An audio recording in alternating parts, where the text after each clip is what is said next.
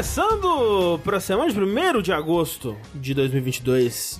André, o para de- ano está acabando, Sushi. Para de mentir um mês, André, pelo amor Acabando. de Deus. Eu sei que parece que estamos em março, mas quando você piscar os seus olhos agora e abrir de novo, estaremos em março de 2023. Eu não sei vocês, mas eu sempre acho que agosto já é final do ano, então... Ah, eu tenho essa noção. Não, inclusive, sei lá, mês que vem o shopping já tá com decoração Porque de... agosto é o mês sem feriados, né? Então ele é o último mês de trabalho, desgaste, depois acabou o ano já. Não tem mais nada. Não, pra mim o ano só começa a acabar depois de setembro. Porque setembro é meu aniversário. Entendi. Entendeu? Inclusive, hoje é aniversário dos meus gatos. Parabéns, Parabéns, Abel parabéns, e Bianca. parabéns, Muito... Parabéns. Um aninho dos Palmas. meus bebês. Obrigado. Mas este daqui não é um podcast sobre gatos. Nunca foi, na verdade. Mas estamos aqui há 344 edições falando sempre sobre igrejas, né, gente? A gente, você que acompanha aí nosso podcast, já falamos aí sobre catedrais, abadias, igrejas de concreto, Góticas... igrejas góticas, Lolitas.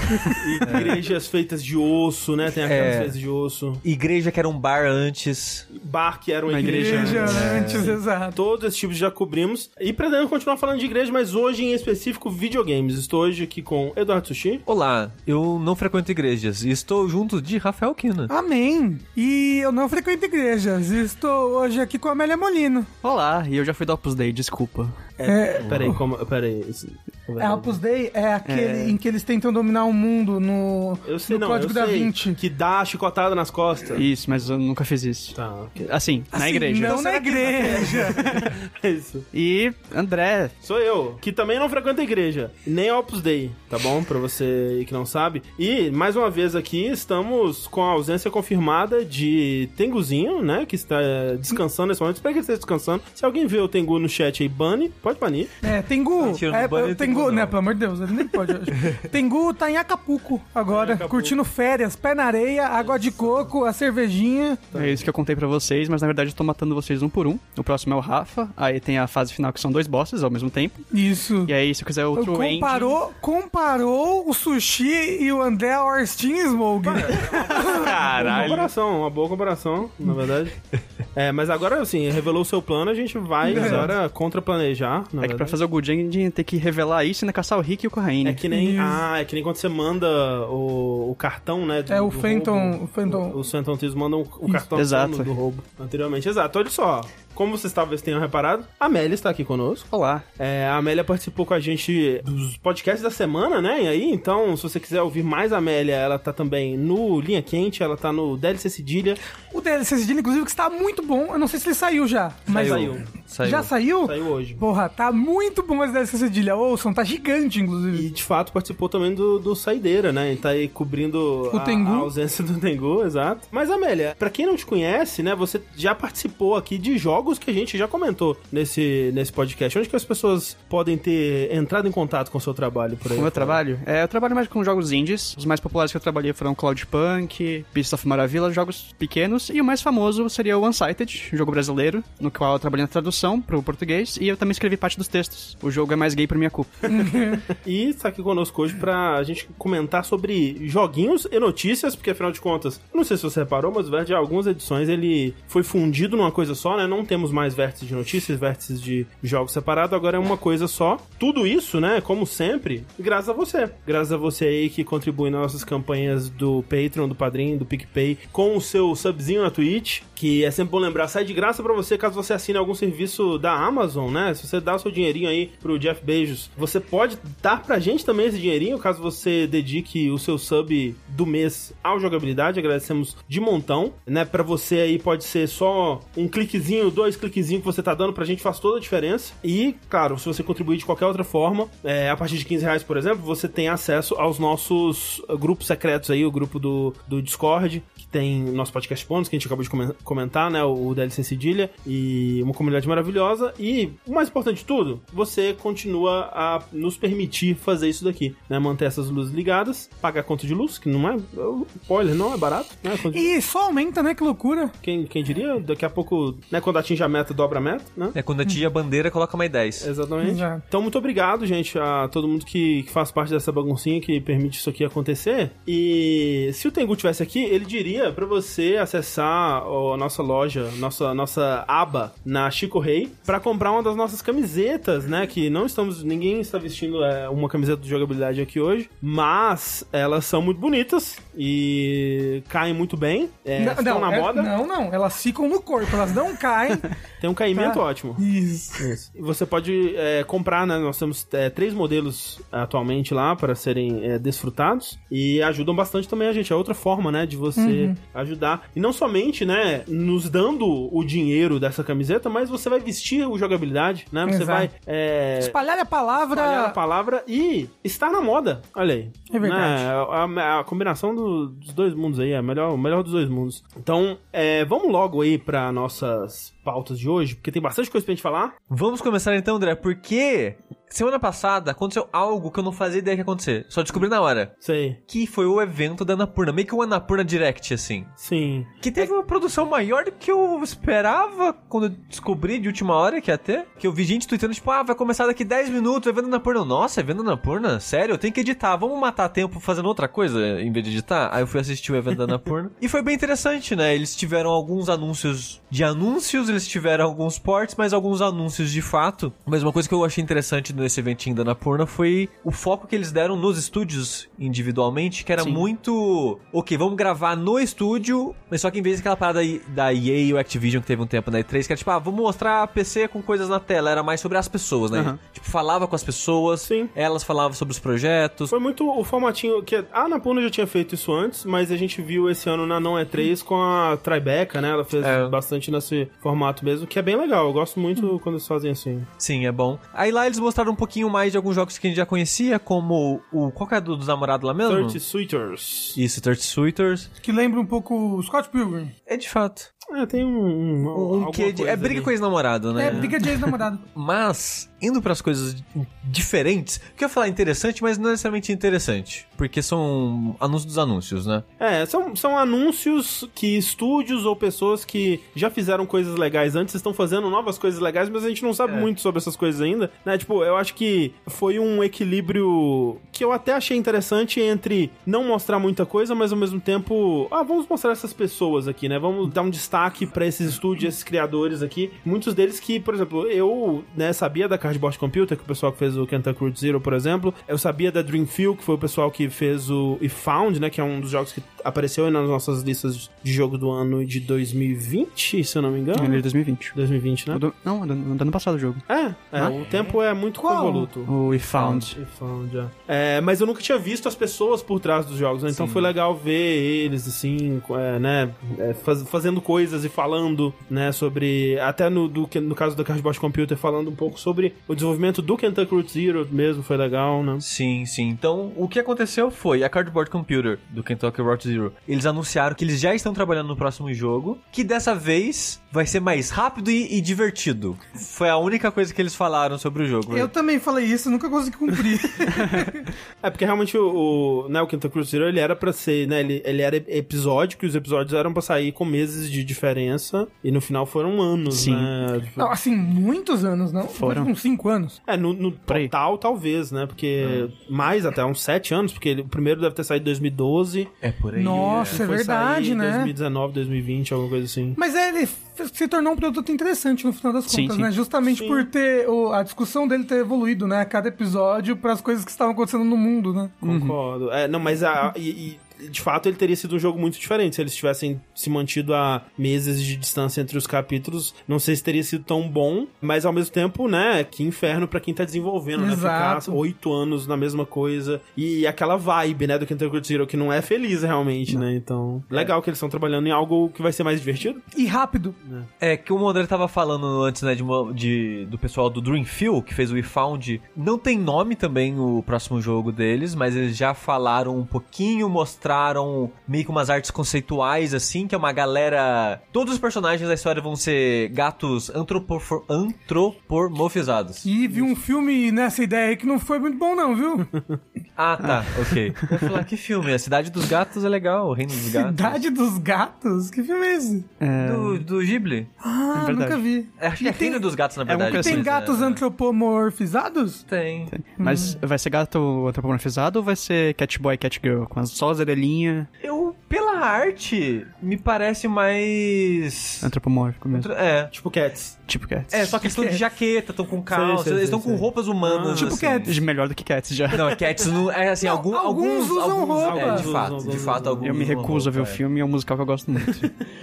Mas visualmente, assim como We Found, eu acho o We Found um jogo muito bonito. Pelas artes me parece um jogo muito bonito e eu fico curioso pra ver o que vai vir pela frente, porque eu gosto muito do We Found, então eu E quero o, ver mais. o eles estúdio cresceu bastante, parece. Tem bem É. mais gente agora. É, acho que antes eram umas sete. 5 pessoas, agora já tem mais umas 8, eu acho. 7. É, parecia umas 7 ou 8 pelo vídeo. Se me perguntasse, eu falar, ah, sei lá, umas 3, 4 pessoas, eu acho. Então é, É, bem maior é. que eu achei que ia ser. Sim. Mas, uma coisa que pegou a gente de surpresa, pelo menos me pegou de surpresa, porque meio que um novo jogo desses dois estúdios que a gente comentou é algo meio que de se esperar. É só legal saber que tá vindo já. Sim. Ah, não sei, no mundo de hoje, será que é algo meio de se esperar? Tanta, tanta... É que ambos fizeram bastante sucesso, né? Só se eles fossem sair do ramo de jogos pra fazer É. outra coisa mesmo. Mas eles sabe? podem, né, seguir com a vida deles, fazer uma fazenda Uhum, no, no sul do país. Mas uma coisa que me surpreendeu foi o Uvula, que é o novo jogo do Keita Takahashi, que é o, o, o cara aí, o pai, o criador do menino que rola as coisas lá. o- Katamari. Katamari. Exatamente. E que fez aquele também, o Wantan. Isso, o Que, Atan. é. o Atan, exato. Que teve toda a polêmica do estúdio que fez o Atan, né? Com a. é Que a presidente do estúdio era meio abusiva. Depois dessa história toda, eu, eu, pelo menos, fiquei tipo, será que ele vai lançar mais um jogo? Porque ele às vezes dá uns intervalos bem longos, né? Entre os projetos dele. E eu fiquei feliz de ver que tá vindo algo de um outro estúdio que eu já não lembro o nome. Mas tá vindo aí o Uvula, curioso. A única coisa que tem é um menino dormindo. Mas será que é úvula do, do- da parte do corpo humano mesmo? Eu acho que é. Porque no, o, o que mostraram é uma, uma criança dormindo e o foco na boca, assim, e a úvula lá no fundo mexendinha. A úvula é um negócio que se você encostar, você vomita, não é? Não. Estimular bastante. Depende Não é? da pessoa. É, se você. A, a úvula não é aquele que parece um negócio É. de boxe que fica na Sim, garganta. sim. Nos desenhos, quando ba... vomita naquilo ali, não é? Mas Não. depende do seu reflexo É. de, Seu, de vômito. seu gag reflex. Exato. Entre coisas novas, tem coisas velhas. Então eles anunciaram alguns ports também, o The Pathless, que é um, um bom jogo. é um Sim, bom eu, jogo. não- eu- eu sinto que ficou meio perdido ali. Eu gostei bastante dele Sim, quando que ele joguei. ficou. No começo ele era o quê? Ele era tudo menos Xbox e Switch? Eu acho Porque que tinha ele... iPad, ele saiu pro Apple Arcade direto, né? Ele saiu pra E PlayStation. eu acho que PlayStation, acho que PC ele não, não tinha saído, Não, não. tinha, nem na Epic. Talvez então PC, né? Porque agora ele vai sair pra Xbox e Switch, né? Exato, ele e o Maquette. Só que o Maquette eu não acho bom, não, então não recomendaria. A Lucy, o Lucy Batatinha, tá falando que úvula é o nome do estúdio, não do jogo. Estranho, né? É, porque eles apresentam o nome, o logo e o personagem e encerra o vídeo. É. Então eles Bom, apresentaram o se for, estúdio. se for, é, se É. for um trailer de estúdio, lembra É, do Kojima? é, teve, Kojima, não teve é- trailer é de possível, estúdio? é é possível, é possível, talvez seja realmente O isso. Caio falou, acho que não é isso não. Então, é, Mas fica aí o fica aí a desinformação, né? É. Exato. André, Ah. novidade sobre Outer Wilds, André. Outer Wilds Na tá verdade saindo... não é nada demais. É, é, a versão de, de Switch ainda não tá pronta, mas tanto o Outer Wilds quanto o Edith Finch vão sair versões pra atual geração, né? O Xbox Exato. e PlayStation 5. Achei que ia sair em VR. Porra, como assim? Que Quem, tipo Porra, anunciaria essa- anunciaria alguma coisa em VR? A única diferença, eu acho que vai ser 60 frames agora. É, e consoles 4K, né? modernos. É, mas Sim. é. Já saiu, inclusive. É, o Edith Finch saiu, o Outer Wilds ainda não. Ah, tá. É, o Outer Wilds é em setembro só. É, o Edith Finch saiu na hora. Solar Ash vai sair pra PC e, e direto no Game Pass. Solar Xbox, Ash direto. é aquele do mesmo estúdio que fez o... E Highlight Drifter. É Hyper Light Drifter, né? Só que É. dizem que não é tão legal quanto o Hyper Light Drifter. O André falou Eu, no- eu não gostei tanto, não. Ele é estiloso, é divertidinho, mas não é. Mas voltando pras novidades. Novidades? Porque agora teve algumas novidades com trailer também, em vez de só entrevista com o estúdio. Hum. Teve o anúncio do Hindsight, que como o André colocou na pauta, tem uma boa definição, que é uma mistura de Unpacking com Before Your Eyes. É, foi o que eu pensei quando eu vi, né? Porque ele é um jogo que vai ser, né? Jogo narrativo de chorar. Jogo da Anapurna, né? Musiquinha bonita, um visual bonito, né? Uma coisa meio artística, assim. E vai ser relacionado a objetos que trazem memórias, né? Então, né? Você ah, mostra o personagem segurando uma chave, um espelho. Esses, esses objetos remetem a momentos, né? Como no Unpacking, que faz muito disso de uma forma menos narrativa guiada, né? E mais, né? Tipo, você vai acompanhando quais objetos aquela pessoa manteve ao longo da vida e isso vai criando uma narrativa. É, mas parece interessante. Aquele jogo da From faz algo tipo assim, não faz? Qual? O das fadas? Da From Software? Déraciné? É. É, Você não é, encontra os forma. objetos, e aí você vê as memórias. É, mas do jeito que o trailer desse jogo apresenta, não sei se o trailer tá mega estilizado ou o jogo ele vai ter algo desse tipo, era muito de. Ah, a pessoa tem uma memória com o espelho. Então quando você olha pro espelho, dentro dele é meio que uma outra cena que representa a memória. Foi o que eu entendi, pelo menos. É, nessa memória você vai ver um outro objeto que vai ativar uma outra memória. Então você vai meio que de cena em cena através dos objetos, como, como portas, digamos assim. E aí, será que você não vai ter diálogo nem nada? Você só vai montar na sua cabeça a partir do cenário? Então, eu acho que deve. Talvez assim, o trailer é tenha- narrado. É. Então talvez tenha uma narração durante o jogo também. Mas aí, até aí pode ser de novo só o trailer estilizado. O que eu não tive certeza é se dentro de uma memória você pode achar múltiplas memórias de objetos diferentes. O que eu acharia um caminho interessante, uma É, coisa meio. É, Meio de explorar as memórias, é, né? pra você achar um os caminho pra caminhos. entender o que que você entende mais do que só, tipo, linear Só de uma seguindo, memória exato. outra. É, outro jogo que anunciaram que esse eu não esperava da Annapurna, como, assim, como o André falou agora há pouco, de ah, Annapurna, você espera algo narrativo, né? De chorar e coisa do tipo. Sentimentos. Sentimentos. Teve o, o Bound Star, que é um jogo de mecha, um jogo de tiro em terceira pessoa, ação de mecha. É, eu coloquei esse aqui por causa do sushi. Eu achei. O sushi talvez goste disso aí, Então, né? O Tengu talvez gostaria o também. Tengu tem mais cara. Então, esteticamente me lembra muito Overwatch. Eu, É, fico- parece Nossa. muito, né? eu fico um pouco incomodado. o boneco que eles mostram parece muito o cowboy do Overwatch, né? Uma mistura É, As de... cores, não sei, tipo, no geral me lembra muito Overwatch. Mas a parada do, do gameplay, que é o, o mecha com tirinho, espadada e da bicuda e tal, Legal. não me parece justificar ser um mecha, no caso. Talvez jogando, porque, tipo, por que que é um mecha e não uma pessoa? Porque Mac é legal, ai. Não, e talvez... Mas, mas eu quero que mecanicamente Sim, justifique sim, entendo. por que que é um mecha, entendeu? Ah, talvez Sim, você possa trocar peças. É, né? e talvez faça uma coisa meio Titanfall, né? De você ter uma mecânica dentro e fora do mecha, não sei. Me lembrou um pouquinho Borderlands, assim. Não, mas me parece... pelo fato de que é cel shade no deserto. Não, só de ser um jogo de ação, tipo, de dar uma bicuda e, e tiro, espadada e míssil com mecha, assim, já, já parece legal. Sim. É, e não esperava um jogo desse tipo da Annapurna. Agora, Sushi, o jogo que chamou, que, que roubou toda a atenção do evento, qual que foi? Esse jogo eu guardei pra você, André. Porra, é pra mim Porque quando eu vi. o- Foi a acho que foi o único jogo que eu vi o André tweetando sobre no evento. Que ele foi procurar informação e ficou muito feliz. André, Fiquei fala muito pra feliz. gente. Porque esse jogo, né, mostraram um jogo lá, né, bem bonito, assim, gráficos, é, né, fotorrealístico, aquela coisa toda, assim, umas florestas, uns dinossauros. E aí, assim, eu comecei a ver, né, um gameplay em primeira pessoa que parecia um jogo meio de suspense, talvez de sobrevivência, alguma coisa assim. Dinossauros. E aí eu logo pensei, putz, vai ser um jogo de survival, né? Aí eu olhei na informações da, na, na Steam, na, no site do jogo, e não era de survival. Aí eu pensei, putz, então vai ser Early Access. Aí eu olhei a informação, não era Early Access. Eu falei, caralho, que coisa, né? Quem diria? Um, um jogo... É... De dinossauro que não é survival nem early Um access. jogo de dinossauro com suspense que um dia vai lançar e eu vou poder jogar e vou ser feliz, talvez. Porque no site desse jogo, que é o The Lost Wild, eles dizem o seguinte: é, The Lost Wild é um jogo de aventura e survival horror inspirado por Resident Evil, Dino Crisis, Trespasser e Alien Isolation. Eles falaram todas as palavras corretas pra mim. Era tudo que eu precisava. Trespasser, assim, que é, a gente já jogou num Saideira, né? Que é um jogo de Jurassic Park esquisitíssimo, mas muito experimental na manipulação do mundo, né? E é, sistemas, né? E uma das coisas que eles falam em termos de Alien Isolation é que vai ser muito regido por sistemas, né? E eles estão trabalhando muito na IA dos dinossauros. Que eles vão ser ameaçadores, mas não necessariamente vão ser monstros, né? Eles estão criando um ecossistema onde os dinossauros, né? Nem todos vão ser ameaças. Você provavelmente vai ter situações onde você vai ter que fugir e sobreviver a um dinossauro, mas não de uma forma scriptada ou o que quer que isso queira dizer, né? Tipo, já. é, talvez o jogo final seja menos complexo que isso ou menos ambicioso que isso, mas é- é, são palavras que me enchem de, de esperança, assim, sonhos. É isso que você quer, né? Que min- mintam pra você. Exato, por favor.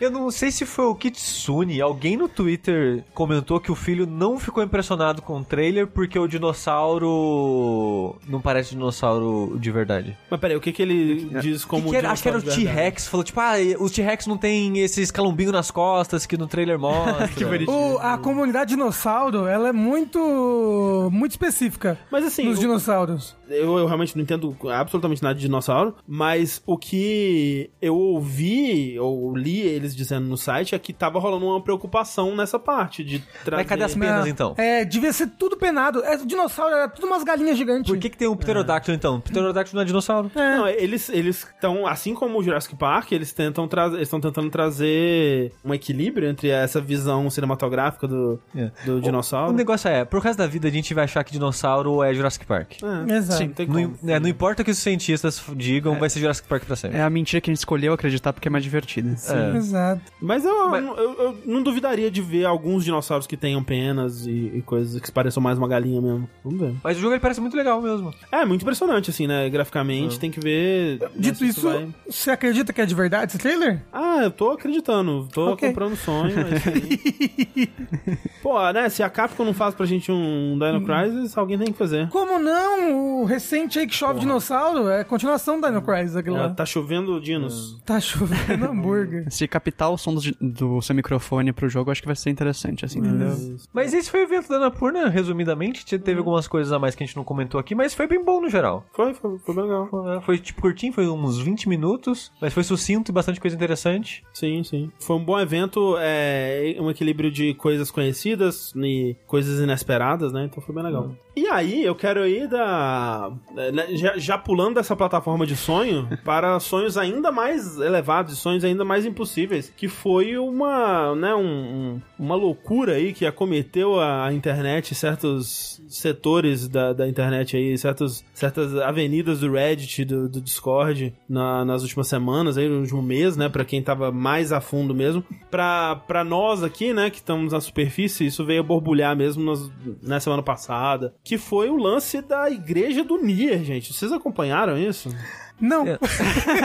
pra mim era impossível não acompanhar, porque o meu Twitter era só isso por uns, sei lá, uns 4 dias seguidos. É. É, e a gente perdeu o Tengu por causa disso, porque ele virou teoria Exato. da conspiração completamente. Eu adoraria que o Tengu tivesse aqui pra falar sobre isso e quando ele voltar a gente pede um, um relato aí de como foi do, pra ele acompanhar, né? Mas eu vou tentar dar um, uma resumida aqui no que aconteceu. Porque o Nier, né, a, a série Nier e, e o Automata não é diferente nisso, ele é um jogo que, né, que ele tem uma certa dose de mistério envolvendo ele, né? Ele é feito pelo, né, dirigido pelo Yokotaro, que é uma figura misteriosa, né? Quando o jogo lançou, o Yokotaro ele, ele falou em entrevista ou tweetou que ah, ainda tem mais um último mistério, né? Um último final secreto para ser encontrado e tudo mais. Até que esse final secreto foi en- encontrado por um minerador de dados, né? O Lance McDonald, que encontrou, né? Que você- você ia para um lugar específico do jogo, fazia uma série de, de comandos e você acessava um menu de debug e, ia para um final que tinha sido escondido até então. isso no autômata? Não tô É, Isso, Cara, isso. E, e o Lance McDonald que explodiu a igreja também pro, pra fora da bolha, né? Caralho, Reddit. explodiu a igreja. É, porque o que aconteceu então? Foi o, surgiu alguns meses atrás um, um usuário do Reddit chamado Sed Futago. Ele surgiu com uma mensagem falando assim: "Olha, queria saber como é que eu faço pra abrir a porta da igreja, porque eu consigo abrir, mas meu amigo não, não tá conseguindo e eu não sei como que eu abri, então se alguém pudesse me ajudar". E aí as pessoas, igreja, não tem igreja no, no Ai, olha que filha da putice, né? Que- do que você tá falando? Meu né? amigo Manda- não tá abrindo. Manda, manda foto, manda algum vídeo e tal. Primeira coisa que ele mandou foi um screenshot, né? um- Uma, uma foto da TV, na verdade. É, num lugar, assim, que ninguém sabia onde era dentro do jogo, né? E aí depois, né, eventualmente, né, o pessoal pedia mais e mais e mais, ele foi mandando mais coisas. É, eventualmente mandou um vídeo é, filmando a tela da TV com o celular. E eventualmente ele mandou um vídeo capturado, né, do, do sistema de captura do PlayStation 4 mesmo, que salvou num, num, num pendrive e upou lá pro Reddit, que era uma. é, é, o, jogador numa área da Copied City, né, que é uma das, das áreas finais que você vai no jogo, entrando dentro de uma parede, né, ele encostava numa parede, aparecia um prompt e aí abria uma porta secreta e ele tinha acesso a essa igreja, né, que tinha, como é que chama, os assentos, né, assim, da igreja, um corredorzinho, e aí entrava por um túnel retorcido e não sei o que lá mais, e as pessoas entraram em erupção, assim, Em a, a, a internet explodiu, né, os fãs de Nier, os, os- as comunidades de Nier, tanto no Reddit quanto no Discord, É, essa foi a vida dessas pessoas durante as próximas semanas e, e meses aí. Que triste, todos terrivelmente enganados. Você, o mas a- Rafa já tá dando spoiler. não é Mas a, absurdo. mas a parada é, quando isso estava acontecendo, existiam inúmeras teorias. Umas delas era que era mod. Mas eu acho tanta maldade, sabe? eu- Não, não é Ó, maldade, a comunidade amou isso. É, eu acho todo que mundo se divertiu muito. É, Então assim, tá bom. alguém deve ter ficado puto porque sempre tem essa pessoa. Sim, sim. Mas das pessoas que eu acompanhei, que eu sei que gosta de Nier, tava empolgado e tudo mais, vi que todo mundo se divertiu do que eu vi, sabe? É, tipo, sim. achou, foi um evento interessante de acompanhar. Agitou Ok, a comunidade, ok. todo mundo se uniu, eles, né, s- né Sim. quebraram a cabeça tentando Sim, sim. descobrir as, as, as, né, as pistas e tudo E mais. o Tengu É. não tá aqui, mas eu posso falar uma coisa que eu conversei com ele, que ele falou, mesmo que seja mod, é interessante porque eles descobriram jeitos de mexer no jogo que a gente Exato. não sabia ainda. Exatamente. E isso já é legal por si só, sabe? Sim. O que que aconteceu? Tipo, as pessoas começaram a ir atrás de alguém que pudesse trazer a verdade pra elas, né? Então, foram atrás do Yokotaro, foram atrás do Yosuke Saito, foram atrás desse Lance McDonald, que é, né, conhece o jogo mais do que muita gente aí. E, assim, o Yokotaro falou, desculpa, eu não posso responder coisas sobre os jogos, pergunta pra Square Enix. O Yosuke Saito, ele retweetou o mistério só com as palavras mistério eterno. Meu Deus, Deus. O pessoal é muito pilha errada também. Nossa, né? muito. E o, e o Lance McDonald falou, cara, eu acho que isso aí deve ser um mod, mas se for, não sei como foi feito, porque até então, a engine do, do Nier, ela não é muito amigável pra mods, né? Até então eles tinham conseguido fazer pequenas modificações, né? Nada como o que estava sendo feito aí, que era inserir uma nova fase com novas animações, porque depois o Sed Futago, ele manda um vídeo que tem uma cutscene nova, né? Quando você entra na área e que mostra, é, né, uma, uma cama com a, a menina do, do, Replicant, como é que ela chama? Yona, né? Acho que é. A- a deitada, menina. né? A É. menina. O, a maneira que a pessoa construiu a igreja, ela foi muito esperta. Hum. Porque não era só tipo, ah, é uma igreja. Não, era uma igreja com inúmeras referências ao universo de Nier. E Platinum também, que tinha coisa de baioneta, né? Aí o pessoal ficou tipo, caralho, será que é, é alguma. Estão conectando ainda mais a história do autômata com o replicante? Será que é conteúdo extra que vai vir no Switch? Porque a versão do Switch tá pra sair, né? Exato. Então o pessoal começou a ligar. Será que é um ARG da, do, do Yokotaro, da, da Square Enix, da Platinum, sei lá, é, tentando trazer é, né, interesse né, ao lançamento do Switch? Será que é um mod, né? Mas aí, como o Lance McDonald é, disse, como que a pessoa fez isso? Porque até agora não tem ferramentas pra isso. Isso. Né? E, e é, um- é uma coisa muito impressionante tecnicamente pra ter sido feita, né? É. E, e toda a, a personalidade, né, da pessoa do- desse Sed Futago, que foi quem começou a trazer essas, essas descobertas, né? Era de alguém que não entendia muito bem inglês, então não dava pra se comunicar muito bem, parecia que sempre tava faltando, algo- perdendo alguma coisa ali na comunicação, e parecia ser uma criança, né? Ou pra alguém bem jovem, porque falava de, ah, pegar o celular da mãe pra filmar. Vendia-se bem a ideia de que, tipo, não, peraí, me passa essa build do jogo, porque qual versão do jogo você tá jogando, né? Porque o pessoal começou a ir atrás disso também. Eles foram na versão de PC, né? Jogaram o jogo do, do início até essa parte, foram no- na de capítulos, tentaram coisas diferentes, com dificuldades diferentes, perceberam que essa versão que ele tá jogando era 1.0 no PS4, e aí você pensa, ah, mas peraí, porque como que alguém vai estar jogando a versão 1.0 no PS4? Ah, uma criança, né? Faz sentido, talvez no PS4 não esteja conectado na internet, né? Então, ele foi muito bem montado pra ter respostas é, aceitáveis pra essas dúvidas, né? Eu queria dizer que uma das teorias pra abrir a porta era fazer o final final do jogo, que eu não vou dar spoiler aqui, fazer o final final do jogo e jogar tudo do zero de novo pra chegar no final do jogo uma segunda vez. Teve gente que fez isso E na li, esperança. liberava o Akuma, se você fizesse isso Exatamente. Mas uma coisa que assustou o pessoal também foi que eventualmente mostraram umas imagens que tinha aquela estátua que é o último chefe do Drakengard 3. Aham. Aí o pessoal falou: Não, Zé é coisa da Square. Nenhum mod ia hackear o jogo de PS3, pegar o modelo do jogo de PS3 e colocar nesse Porque no porque o autômata. Ninguém ia fazer isso. O pessoal começou, depois de um tempo, né, que começou a aparecer esse, é, a Iona na, na maca e depois essa estátua do Drakengard 3, eles pensaram, ok, isso não é algo que tava no Nier Automata desde o começo. Ou é um ARG ou é um mod. É alguma coisa que foi adicionada agora, né? Porque o modelo da Iona é o modelo do Replicant, né? Então já começaram, ok, isso não, não pode ser algo que alguém simplesmente achou, né? Tem algum, alguém criando esse conteúdo novo. Mas antes disso, uma das teorias era que o Yokotaro ele tinha falado, né, que tinha um segredo segredo ainda a ser descoberto. E o pessoal tava, então, peraí, além do segredo que o Lance descobriu, tem outro segredo, que é uma outra combinação de botões que, que habilita ele. E essa pessoa, ele descobriu por acaso, né? E ele não sabe, não, não tem como averiguar como que isso foi descoberto, porque foi um acidente. E aí alguém escreveu assim: então, esse Sérgio Futago é o macaco que finalmente escreveu Hamlet.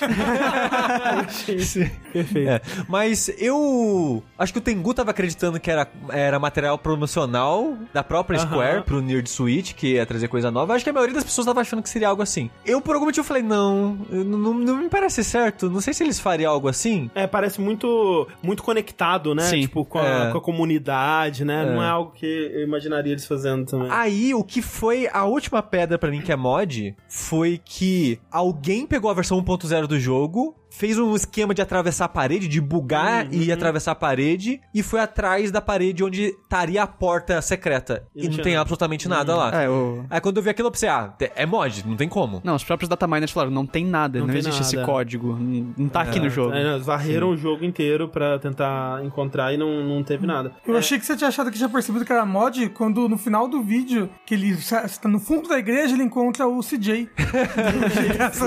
Mas assim, a gente tá passando um vídeo agora, né, com melhores momentos de. tá mostrando reações da comunidade e tudo mais. E realmente foi uma loucura, assim, de fanart, de meme. Alguém. do, do, do Mario 64. Então, alguém fez um- o mod da igreja no Mario 64, né? Que é o Mario, ele chega numa paredinha qualquer, também empurra e tem um cenário branco lá dentro, todo esquisito. Então o pessoal tava muito, muito imerso aí nessa loucura.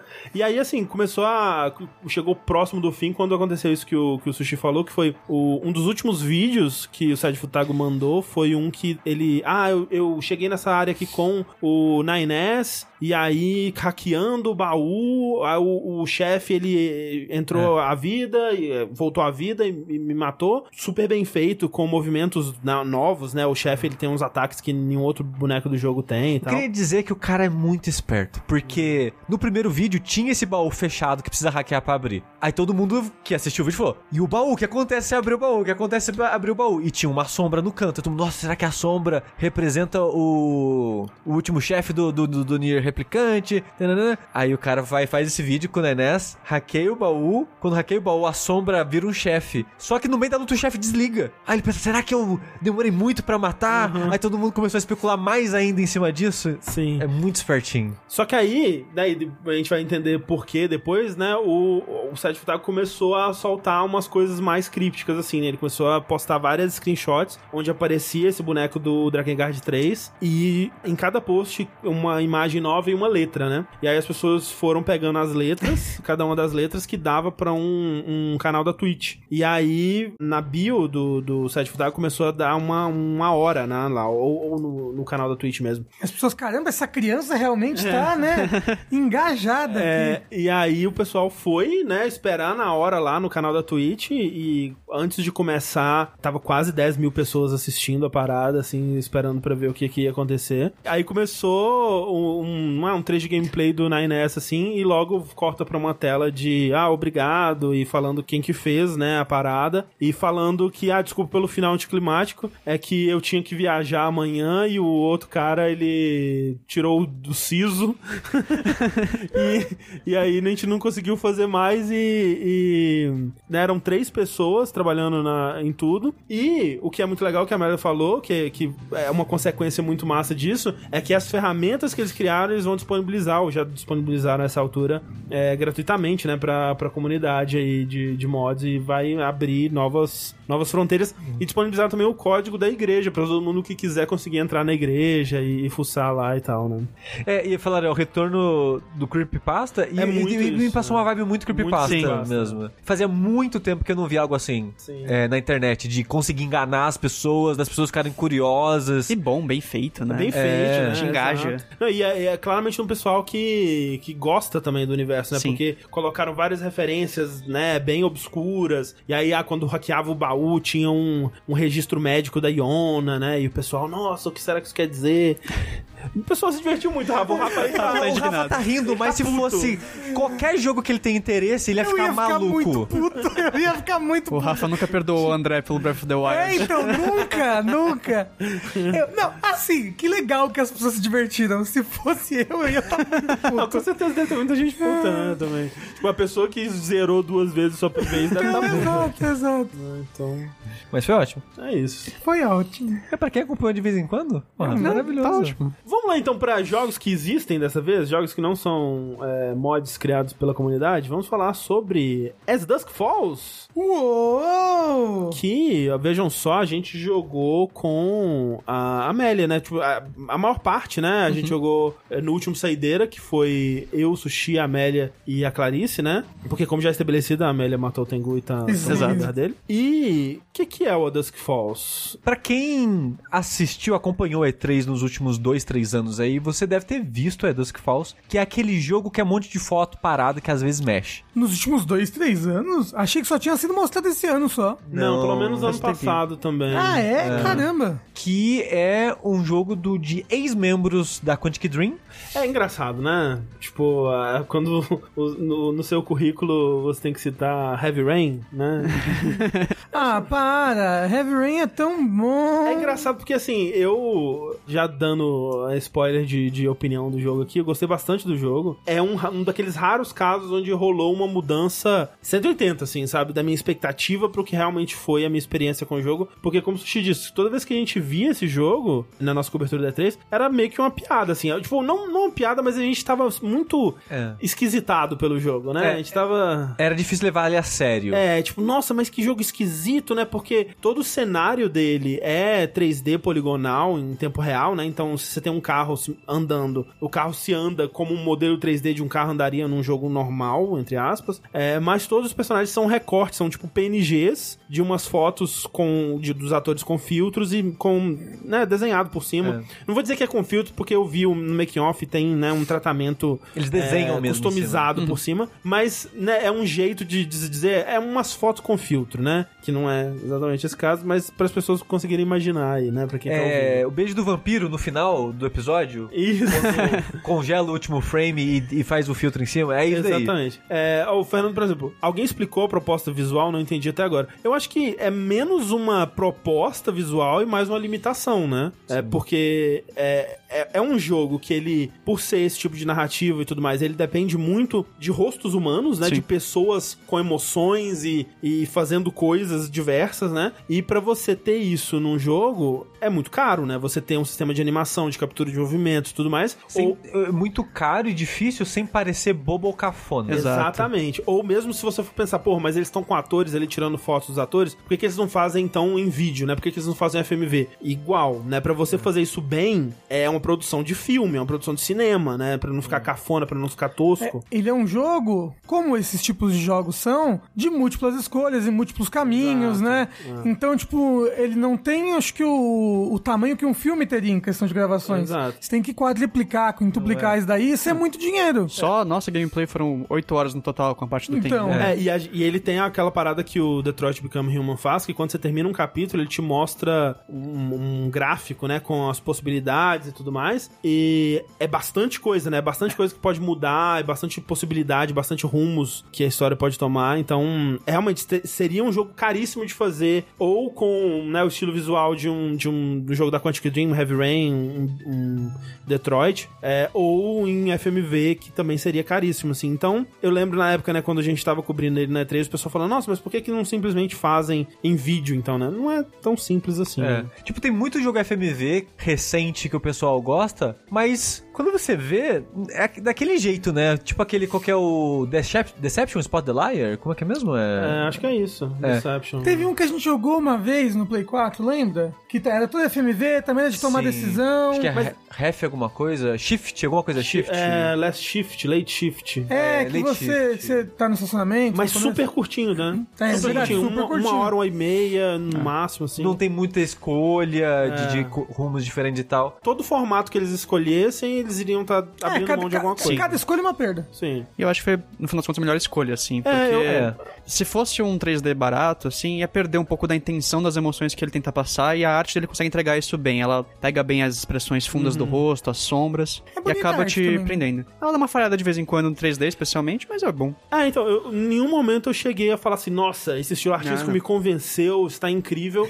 Mas depois de um tempo eu esqueci. Tipo, É. eu, eu parei de reparar nele. Eu, eu tava in- interessado na história, nos personagens e tal. É, né? é tipo quando você lê uma visual novel, que é tudo parado, né? Mas é ali na sua cabeça, as coisas acontecem. a sim. imaginação preenche as lacunas. O, o choque mesmo é a câmera ser fluida, porque o jogo ele é cinematográfico, né? Ele não é só cena parada fixa, tem muito jogo de câmera. E o mundo ser 3D. Então, como só os personagens basicamente são nesse esquema visual, tem esse choque. Eu ainda não gosto, não acho bonito, mas eu acostumei ao longo do jogo. Mas tem uma vantagem que a gente jogou o jogo todo dublado em português, e como ele não tem sincronia labial, a dublagem ficou ótima. A dublagem muito boa, uma das melhores dublagens em português que eu me lembro, assim. E eu acho que é muito isso, né? Porque, que a gente comentou no The Quarry, né? é, A pessoa, o dublador, quando tá fazendo esse tipo de jogo, não tem acesso às imagens, né? Então tem que sincar a voz com o arquivo de áudio do jogo original. Como esse não tem essa sincronia labial, isso tava mais livre, eu imagino, né? Chutando aqui. Então eles poderiam fazer um, um áudio, né? Que fosse até um pouquinho diferente do, do original e não ter que é, Encaixar, né? encaixar perfeitamente, deixar aquela coisa bem robótica, como foi o caso do The Quarry. Inclusive, o Matheus Cury falou aqui no chat, outras pessoas é, falaram é, lá atrás. Eu vi alguém falando assim: ah, mas ser tosco é legal também, né? E, e o Matheus Cury falou: tem vários momentos no The Quarry que são não intencionalmente engraçados. E eu acho que esse é o lance. No The Quarry, ele tem essa proposta da tosqueira, né? De, de, de filme B. E de fato, eu acho que ele tem momentos que, além da tosqueira é, pretendida, ele é tosco por conta da tecnologia, por conta da dublagem, né? Como a gente é, comentou quando a gente falou dele aqui no Vértice. Essa escolha do A Dusk Falls, né? Do estilo visual, tem alguns momentos que você dá aquela risadinha, tipo quando tem uma perseguição, né? Quando tem um boneco correndo atrás do outro e é só um, um slide se movendo, né? Duro, assim, só piscando de uma, de uma pose pra outra. É meio esquisito. É, mas no geral, eu acho que ele consegue manter uma história muito mais dramática e tensa, sem descambar pra tosqueira, sem descambar pra piada, do que o The Quarry É. consegue, por exemplo. Eu, eu concordo, e de novo, pra encerrar o FMV, se fosse a FMV, a história séria e a parte dramática, eu acho que não ia funcionar tão bem quanto funciona aqui. A não ser que você contratasse os melhores atores do É, mundo. sim. com o orçamento certo, com a equipe Sim. certa, É. talvez, mas né, não é o caso, claramente. Mas dito isso, tudo isso daí, vocês falaram, é possível dar uma sinopse da história desse jogo sem dar muito spoiler? É, essencialmente, você vai começar acompanhando uma família que está numa viagem por causa de algum problema familiar que aconteceu. Eles querem dar uma extravasada. Um pai, sua esposa, a filha e o pai dele. Eles estão indo viajar pelos Estados Unidos, eles acabam pegando uma rota cênica. E nisso eles se envolvem em muitas confusões, é, envolvendo. se envolver com um bando que passou por um assalto. E através disso você vai descobrindo através das memórias de vários personagens e avançando nessa história a lentos passos, descobrindo sobre essa cidade, sobre o que cada personagem tem a ver com esse mundo. E disso são dois livros, né? A história é separada em três capítulos de dois livros. Que é quase como dois se capítulos fossem- de três livros. É isso, que são quase como se fossem temporadas, assim, Exato. né? É. Tem, com pegadas bem diferentes. Sim, sim. É, e a primeira se passa mais nesse caso mesmo, você chegar na cidade, e o resto mais pra frente seria a resolução disso, né? Como o Sushi disse, é uma vibe diferente, parece que é realmente uma segunda temporada da história. O que me surpreendeu, porque quando chega no final do primeiro livro, tem aquela sensação, ué, mas acabou, né? Tem muita coisa em aberto ainda. E mas você conseguiria entender, tipo, estranho acabar aqui, mas ok, vou ficar meio insatisfeito, mas ok. E até quando acaba o segundo, dá essa sensação também, tipo, ok, acabou a história, se concluiu a maior, a maior parte das coisas, mas tem um gancho pra caso eles queiram fazer uma continuação. E a gente até tava comentando que talvez seja o plano já, né, de lançar um DLC, porque muito jogo de Game Pass, esse jogo tá no Game Pass, é bom dizer, faz isso, né, tipo, de soltar o jogo completo, assim, de uma, é, uma quantidade de conteúdo satisfatória, mas aí lucrar mesmo, né, com o DLC depois.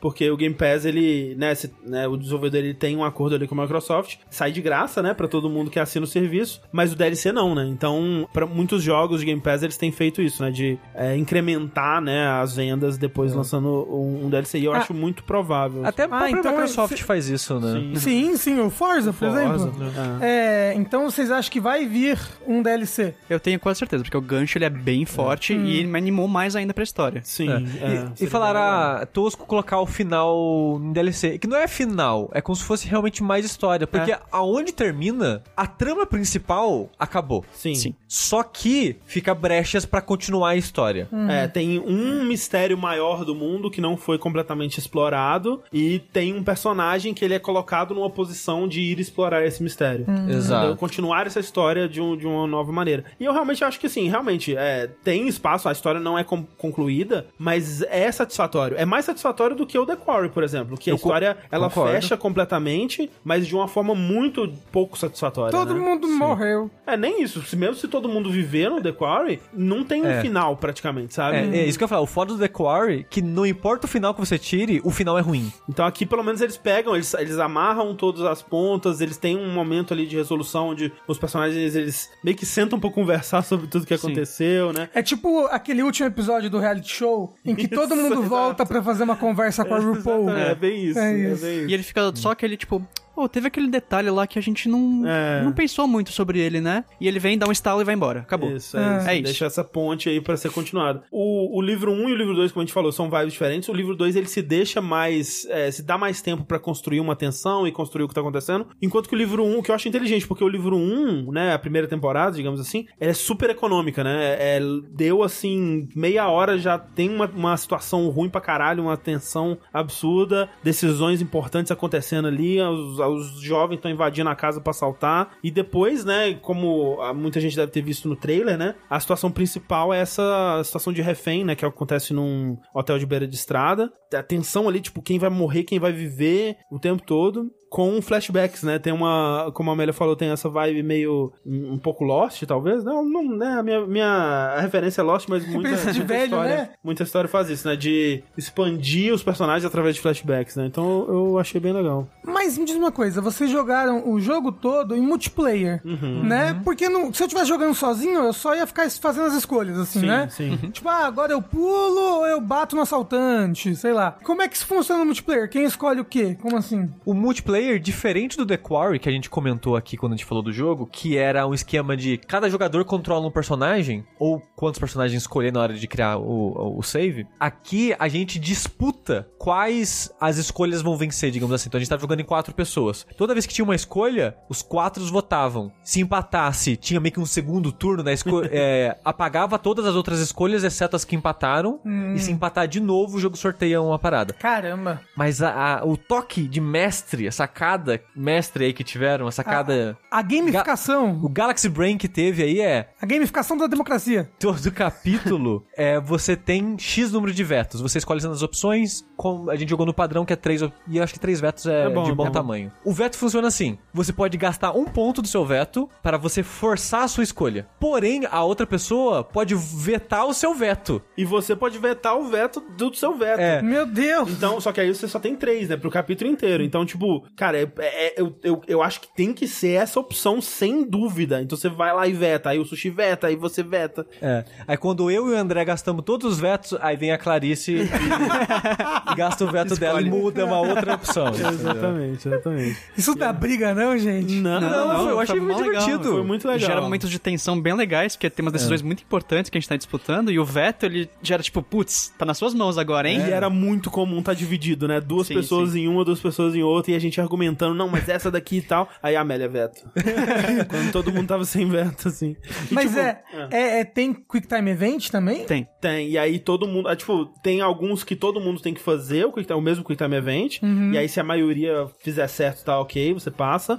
Mas tem, por exemplo, ah, Amélia faça isso. E aí a Amélia tem que fazer Ah, analógico pra cima. Sushi faça isso. Aí ele tem que apertar rápido. E tem umas escolhas um- com tempo aqui, né, também. Caramba, Tem, que tem, medo. tem. É, e tem algumas escolhas as mais importantes que tem que chegar num consenso. É, ela não tem tempo, porém tem que ter um consenso. O jogo só. Tem o- um consenso. É, porque o jogo, ele não vai fazer esse esquema de sortear. Não, é não pode empatar, vocês têm que desempatar, se vira E aí. nesses momentos o veto, ele tem um peso muito bom. Sim. Exatamente. É, então, eu gostei muito desse, desse sistema multiplayer dele. Eu acho que é, uma. Eu, eu acho que melhorou o jogo pra mim. Eu, eu acho que se você puder, né, se quem tiver interesse de jogar, jogue multiplayer. Ele tem multiplayer online. Lembrando né? que tem no Game Game Pass pra PC e console. É, e, né, ele é um jogo que provavelmente é ótimo pra jogar no cloud, porque ele não, não depende tanto assim de reflexo, né, e de... Os Quick Time Events, né, eles... é, São de boa e provavelmente boa, tem né? como mexer nas opções pra deixar mais tranquilo. Tem também. opções de acessibilidade pra deixar o tempo mais, mais tranquilo. E, putz, eu muito surpreso, sabe? Muito surpreso mesmo, porque eu, eu fui pra ele achando, ah, vai ser um. Não, vai ser tão legal quanto The Quarry, né? Mas é um jogo parecido. Então a gente vai, vai jogar aqui, vamos zoar o jogo e vai ser legal. E na verdade, nossa, eu me, me prendi muito na história, nos personagens, Demais. né? Eu falo, acabou que eu acho que vocês gostaram mais que The Quarry, né? Eu gostei. É, em retrospecto até, né, se eu tivesse dado uma nota naval pro The Quarry agora, talvez eu até queria diminuir ela, porque esse jogo me mostrou um, um patamar além, em, em muitas coisas parecidas até, né, tipo, no lance do, do multiplayer, né, de jogar de galera, né, que são filosofias diferentes, mas no fim, no fim das contas eu acabei achando mais legal o que o As Dusk Fall faz, porque no The Quarry tinha aquele problema, né, de tipo, putz, meio que acabou a história do Bambam, então o Tengu nunca mais vai jogar, sabe? É. E, e nesse não, tava todo mundo investido o tempo todo, né? E, e querendo fazer as coisas certas. É que o The Quarry também ele tem um, um quê mais de jogo moderno, que você anda, né, com o personagem. Sim, não é? é, Você não ele anda, é. explora, vai no cenário, olha pras coisas, né? É bem simples, mas tem.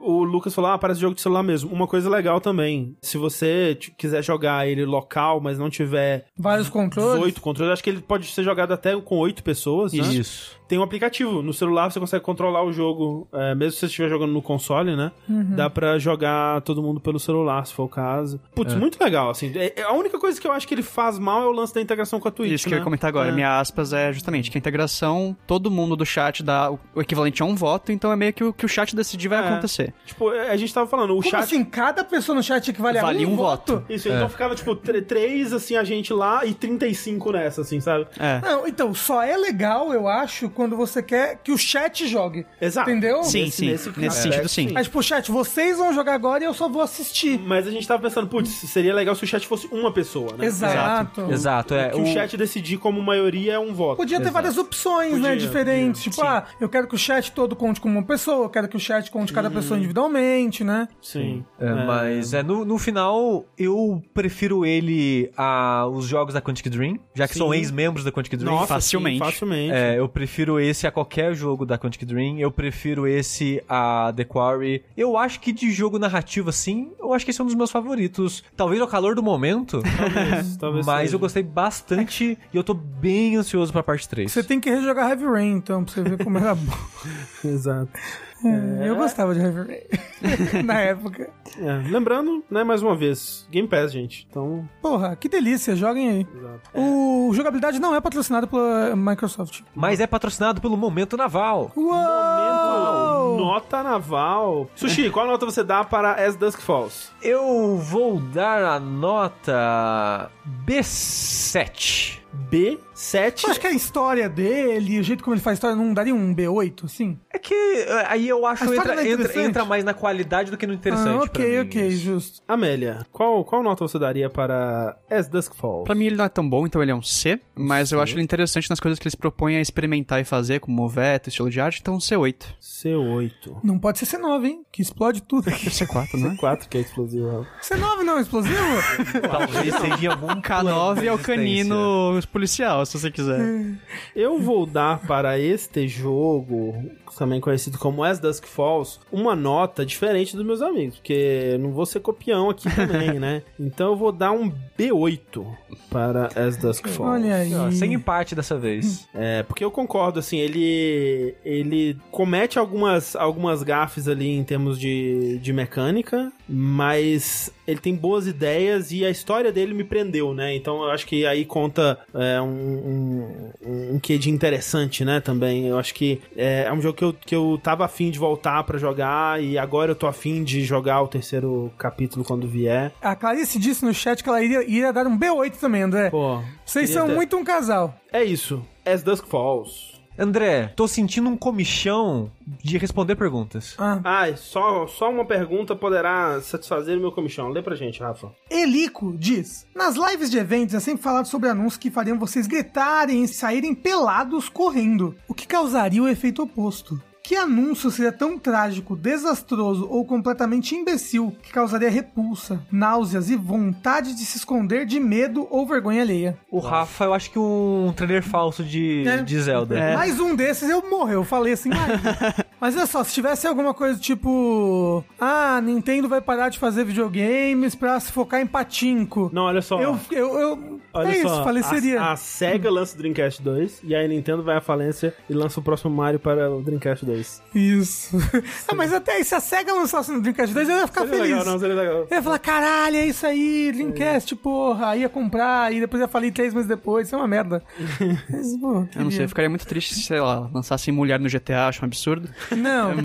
Mas o que me faria isso? triste de verdade é se. Eu tô muito investido em God of War agora, tô Hum. muito interessado. Se eu descobrisse que o próximo vai tentar voltar à raiz dos originais, eu acho que ia ficar triste de um jeito que eu não gostaria. O Kratos fazendo a barba. Exato, no raspando, cavanhaque. tocando a música tema e ele amarrando Aham. e queimando. Nossa, ia ficar muito Pero, decepcionada. pero, pero, li- pero, Essa mesmo. pero. Um remake de The Last of Us 1. Nossa, seria Deus me absurdo. livre. É. Nossa, uma coisa que me daria repulsa: Bloodborne 2 pela Blue Point. Nossa, isso mesmo. Sushi vai aparecer assim, Bloodborne 2. Eu vomitava aí, na hora. Vai, Blue Point, porque a gente ia ficar feliz, a gente ia levantar, gritar, eu ia botar o pau do Sushi na minha boca, e de repente, pum, do, vai Blue Point. Ia ser terrível. Mas foi tão ruim assim o Demon Souls pra vocês? Foi. É, pra mim foi. é, Não, é, Pra mim foi pior. foi, é. Entendi. É triste, é triste. Eles são muito exagerados, né? muito exagerados. Muito exagerados, que é um jogo completamente competente. Um jogo, jogo. extremamente covarde. Eu acho que esse pessoal exagera muito. É, mas ó, uma coisa que me deixaria muito triste. É, eu- assim, eu acho que um, um remake nas mãos erradas, assim, uma sequência, sabe? Uma... A Blue Point fazendo Resident- um remake de Resident Evil. Não, a Blue Point é ok. eu não ligo pra Blue Point. Tem um anúncio que sempre me faz triste. Todo ano eu vejo no jeito que é Pokémon. Pokémon sempre olha. Nossa, eu... Pokémon é Ah, triste, mas, né? mas é que a gente tá esperando já isso de Pokémon, sabe? Então. Mas não é triste do mesmo jeito. Ó, foi uma boa aqui, ó. Half-Life 3. A Konami compra os direitos de Half-Life 3 e lança como uma, uma mesa de patinco. Isso, exato. Com toda a lore ali, né? É, só que você tem que jogar patinco pra descobrir. O DLC de Elden Ring vai vir, gente. Vai ser maravilhoso. Então tem o que fazer. Não vai vir, não. Vai, vai ser o Bandit, Bandits of the Badlands. Isso. Esse mesmo. É Shifting of the Badlands. Não é Bandits of the Badlands? Lembro. Barbarians. Barbarians. Barbarians of the Badlands, aí. Eu acredito. Próxima pergunta aqui é a seguinte, do Miguel, ele diz: Com as notícias sobre ambientes tóxicos nas empresas de jogos, como vocês fazem para curtir um jogo que sabidamente foi desenvolvido às custas de crunch barra assédio? Pergunto isso porque eu gostava muito de Diablo 3. Era minha droguinha semanal toda vez que abria para uma nova temporada. Eu estava hypado para a continuação, mas com as notícias sobre Activision Blizzard e o ambiente tóxico dessas empresas, perdi o gosto por jogar Diablo e até a continuação. Eu apoio com a divulgação em redes sociais iniciativas como a Better ABK e outras do gênero, mas sinto que não consumir o produto é a única coisa que pode surtir um efeito nos dirigentes dessas empresas. Como vocês lidam com esse dilema? Acho que depende do, do meu interesse com o que Produto. aconteceu com Ah. o produto. Você É. faz uma nota naval ali. É, é tipo isso. Porque, tipo, às vezes, não é, não é nem algo que eu preciso me forçar. Eu só já não quero, só não quero mais, sabe? Tipo, acontece algo tipo. Mas assim, nesses casos que aconteceram com a Ubisoft e a Blizzard, foram com empresas que eu já não tinha muito interesse, no geral. E com a Ubisoft fui perdendo interesse com o tempo. Então, não jogá-los foi super natural, assim, pra mim. Agora, tem outros casos de jogos que foram feitos que, te- que rolaram crunch e tudo mais, como, sei lá, jogos da Naughty Dog, jogos da, do Rockstar, né? O Red Dead mesmo, antes do lançamento, a gente sabia que foi, foi feito com bastante crunch, né? E, né, o, que eu posso fazer em, em- em relação a isso, e o que eu acho que é mais importante, e eu acho que é até mais importante do que não jogar, né, do que fazer esse boicote, é falar sobre, né, e de alguma forma é, usar essa plataforma que a gente tem aqui pra falar sobre e mostrar que essa coisa existe, né, fazer as pessoas entenderem que esse tipo de coisa tá acontecendo. O que me deixa animado em relação a isso é que esse tipo de mensagem eu acho que a gente não receberia há uns 5 anos atrás, né?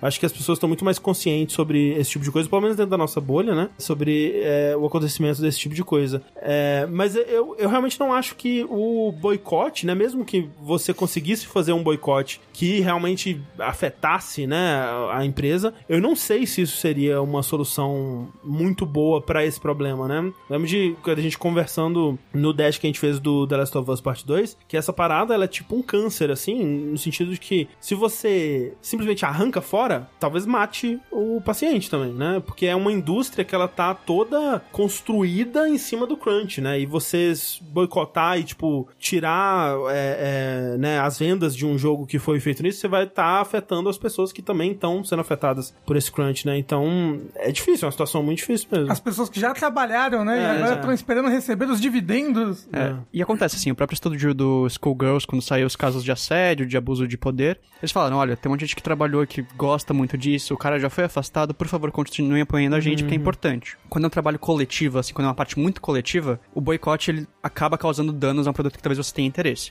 Eu boicoto porque eu fico com ranço, eu não consigo mais jogar. Exato, exato. Tipo, eu, não- eu adorava jogar Assassin's Creed, saiu o negócio, eu larguei. É a mesma coisa com Overwatch, com Diablo, que eu tava super animado, larguei. Agora, em casos que nem o jogo que vai sair de Harry Potter, minha obrigação moral é boicotar um jogo desses e falar, por favor, não comprem essa merda que vocês estão dando dinheiro pra uma pessoa que financia a morte de pessoas como eu. Então, É porque eu acho que é um nível. O caso Harry Potter é um nível acima. É um negócio. que é um nível acima, é um eu nível não individual. Mais, é, eu não consigo mais comprar coisa de Harry Potter, dar dinheiro pra coisa de Harry Potter, sabendo que a, a, a, a JK Rowling faz as coisas que ela faz. E na cara dura, assim, tipo, com orgulho, sabe? Ela tem orgulho de ser transfóbica pra caralho. É. fora isso, o diretor que é Game, Gamergator, né? O diretor É, de tinha arte, uma coisa assim, é, eu não sei se confirmaram, mas rolou esse papo mesmo. Nesse caso, é, é- eu acho que Pirataria. Talvez se você quer pirataria. muito. Exato, é o que eu falo. quero muito jogar porque, nossa, amo magia, amava os os livros antigamente. Foda. Pirateia, então. Exato. Sabe? Fala, pirateia. Porra, você é brasileiro, aproveita que você é brasileiro. Exato. Aproveita, a única coisa boa que a gente tem aqui. Tem passe livre da pirataria no Brasil. É. Sim, é. É realmente, né? O Rairo falou, eu vejo a diferença entre o Rafa defendendo o Harry Potter nos podcasts antigos hoje em dia. Realmente mudou. Ou quando, né? É, tem- tem um porque limite, né? Mudou também a percepção da, da J.K. É, Rowling, porque, né? cara, Antigamente ela dava antigamente- umas bandeiras assim, mas ficava aquela coisa meio... Na, na época em que eu defendia a J.K. Rowling, as pessoas só desgostavam muito dela porque ela inventava coisa e botava no Twitter. Não, gente, vocês sabiam que hoje é o dia em que o Dobby fez cocô numa panelinha de pressão e blá blá blá. Eu falava, deixa a mulher, pelo amor de Deus, só porque ela é velha, louca, lesada, deixa ela. De repente ela ficou transfóbica. Eu falei, não, entendeu?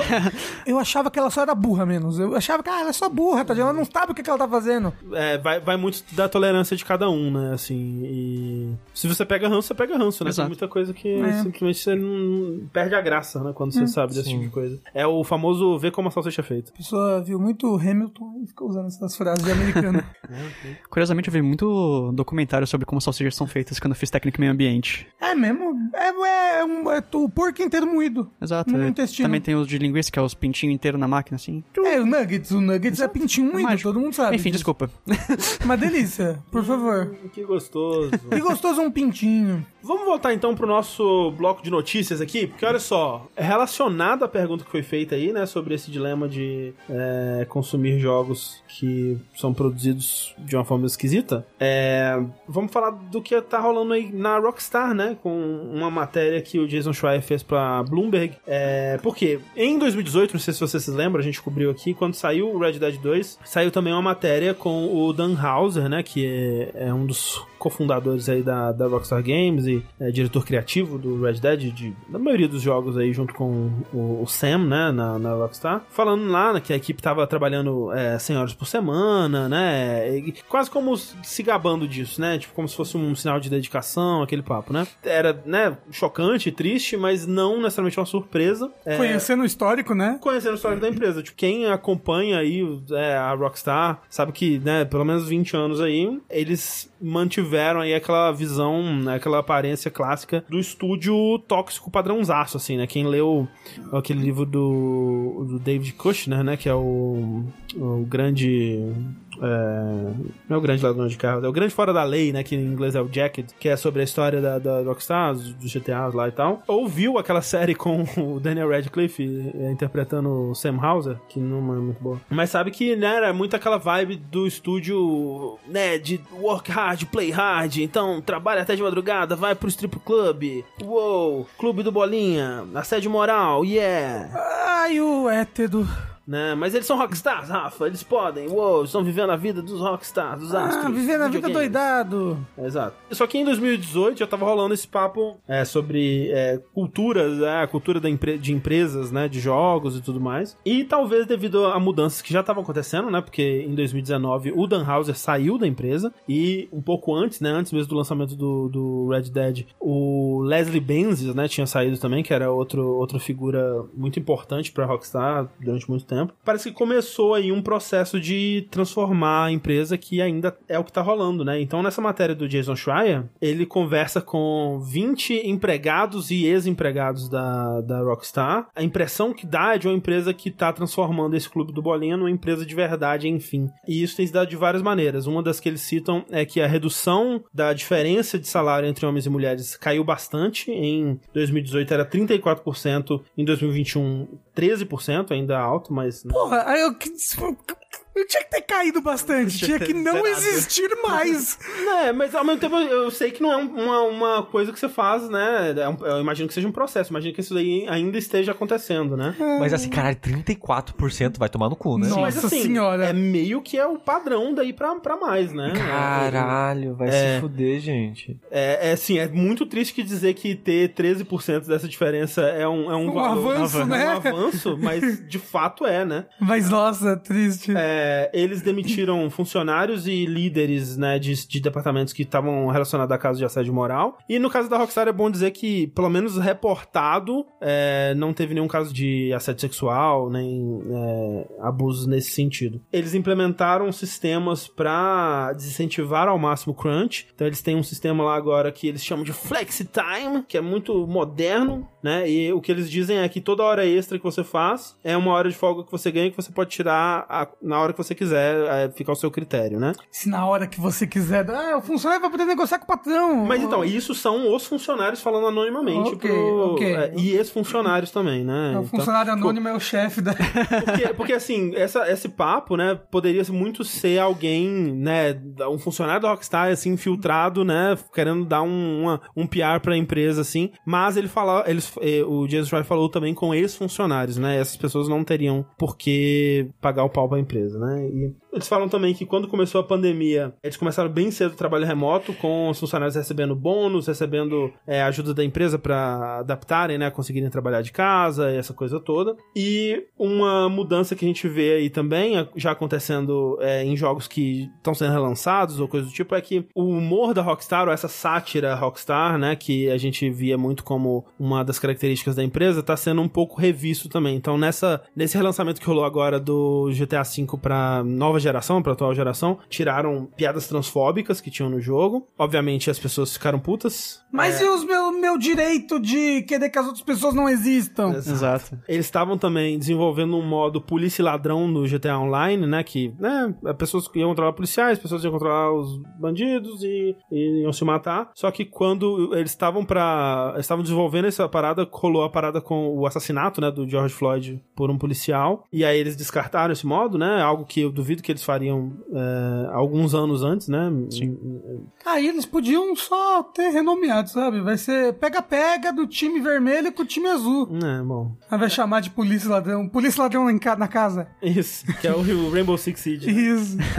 dá pra ver um pouco dessa mudança também no- em alguns detalhes que a gente tem visto aí sobre o que vai ser o GTA 6, né? O que a gente sabe, né, como a Amélia comentou mais cedo, é que vai ter uma protagonista mulher, uma mulher latina, e que a pegada vai ser meio Bonnie e Clyde. Então dá-se a entender que vão ser dois protagonistas, um homem e uma mulher, ou talvez eles façam duas mulheres, não sei, mas que vai ser essa pegada de um, de um casal é, né, criminoso aí. Um casal ladrão. E vai se passar em Vice City, a Miami de. Eles vão revisitar então Vice City no Sim. GTA? É, isso era um rumor que já tava rolando aí há algum tempo e agora, né, parece que tá confirmado. Até porque não era a ideia inicial deles, mas aí outra coisa que vem com essas mudanças é que a ideia original seria um mapa imenso, o maior mapa que GTA já teve muito, é, com, com muita folga. Teriam várias áreas da América do Norte e América do Sul. Seria uma coisa continental mesmo assim, mas eles pensaram, não, gente, vamos, vamos vamos fazer um calma, pouco né? mais realístico aqui pra gente não ter que morrer de crunch Fortnite. E aí a ideia é, depois que lançar, expandir esse mapa com novas cidades e mais áreas é, ao longo dos anos aí, né? Eles não fizeram isso com o GTA V, né?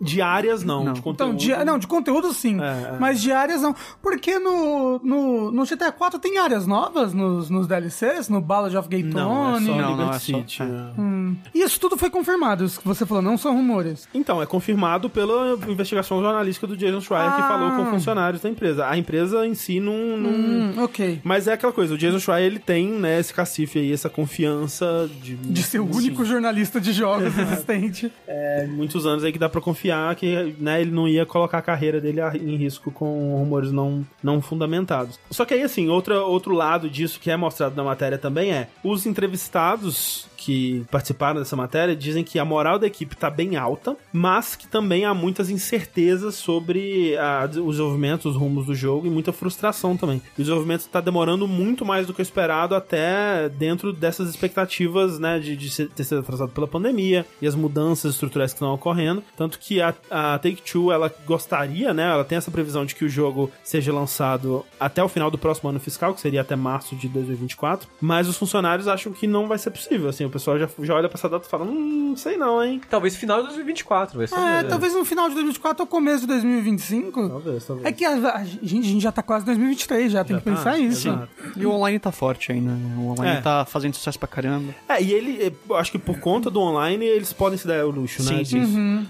E por conta de ter recém-lançado nos consoles da geração atual, né? Que deve estar vendendo pra caralho Sim. também, porque o jogo nunca para de vender. Mais do que o remake, com certeza, lá. Sim, É. sim. Mas assim, então já teve até é, é, né, nessa frustração assim do, do desenvolvimento lento. Eles dizem que teve até gente que se demitiu por conta dessas mudanças da empresa que tá, estão realmente coibindo as pessoas de trabalharem o quanto elas querem. Isso é uma coisa estranha, né, de, de se pensar, mas é uma coisa que muitos, muitos estúdios falam, né, que a gente já tentou implementar a, a- diminuição ou, a, a anulação do crunch, mas a cultura da empresa, ela existe, né? Os jogos a gente não pode pensar neles também como uma coisa feita completamente sem paixão ou investimento de, de pessoas que estão envolvidas, né? Que é muito trabalho artístico, muito trabalho que a pessoa tá colocando a carreira dela ali, né? Então, seja por qualquer motivo que seja, seja por paixão própria ou por paixão alheia que influencia a paixão das outras pessoas, por pressão ali, a cultura da empresa ou coisa do tipo, é muito difícil de você simplesmente falar assim, não pode crunch. No, no caso da, da Naughty Dog, fala isso, que as pessoas arrumavam maneiras de burlar o crunch pra querer trabalhar. Isso é muito doido, doido de pensar, né? Mas é o Tem que dar uma coisa para as pessoas fazerem em casa. Todo É. mundo vai ganhar uma mesa de pimbolim em casa.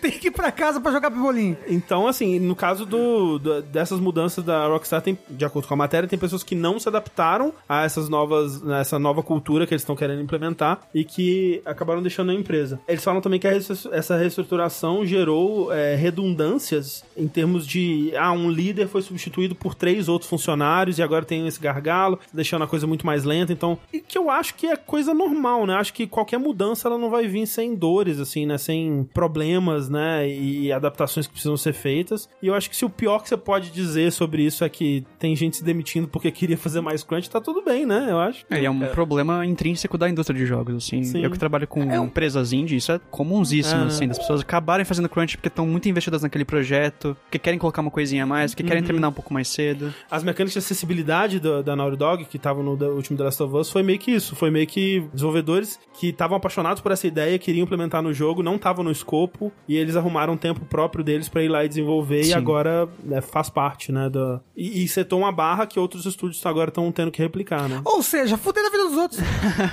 tô brincando, forma. tô brincando, tô brincando. Porque forma. mecânicas de acessibilidade deveriam estar já contadas no escopo do planejamento certeza. do projeto, sabe? Sim, sim. E agora muitos estúdios, né, estão... Tão... Já estão fazendo É, isso. né? pensando nisso desde Exato. o começo, sim. O Santos Cicolo comentou que às vezes não é só paixão e desejo pelo crunch ou workaholic, é porque a pessoa quer o dinheiro da, da hora extra. Também tem isso. A Rockstar é inglesa, certo? Ou ela, porque tem estúdios no ela mundo tem, todo, Ela né? tem estúdios na Inglaterra, assim. é. É. Porque tem que ver de país pra país isso também, né? Porque tem muito estúdio de crunch que não ganha hora extra. É. Então não sei como é que é o esquema com a- Rockstar. É então não é necessariamente o caso Exato. também. É que muitas dessas pessoas que fazem crunch nem são empregados é, full time, né? Nem são, às vezes são terceirizados, né? São os contractors, que eles são, são os PJinhas, né? E aí tem leis diferentes aí, é complicado mesmo. Mas é, então é, é realmente, desde a época do Red Dead 2, né? E eu lembro de ter falado isso no, no vídeo que eu fiz, que o Red Dead 2, ele é um jogo muito impressionante, mas que você olha pra ele e fala, isso aqui é insustentável, não tem como De um estúdio fazer um jogo assim a cada cinco anos ou a cada sete anos que seja. Sete anos. Pô,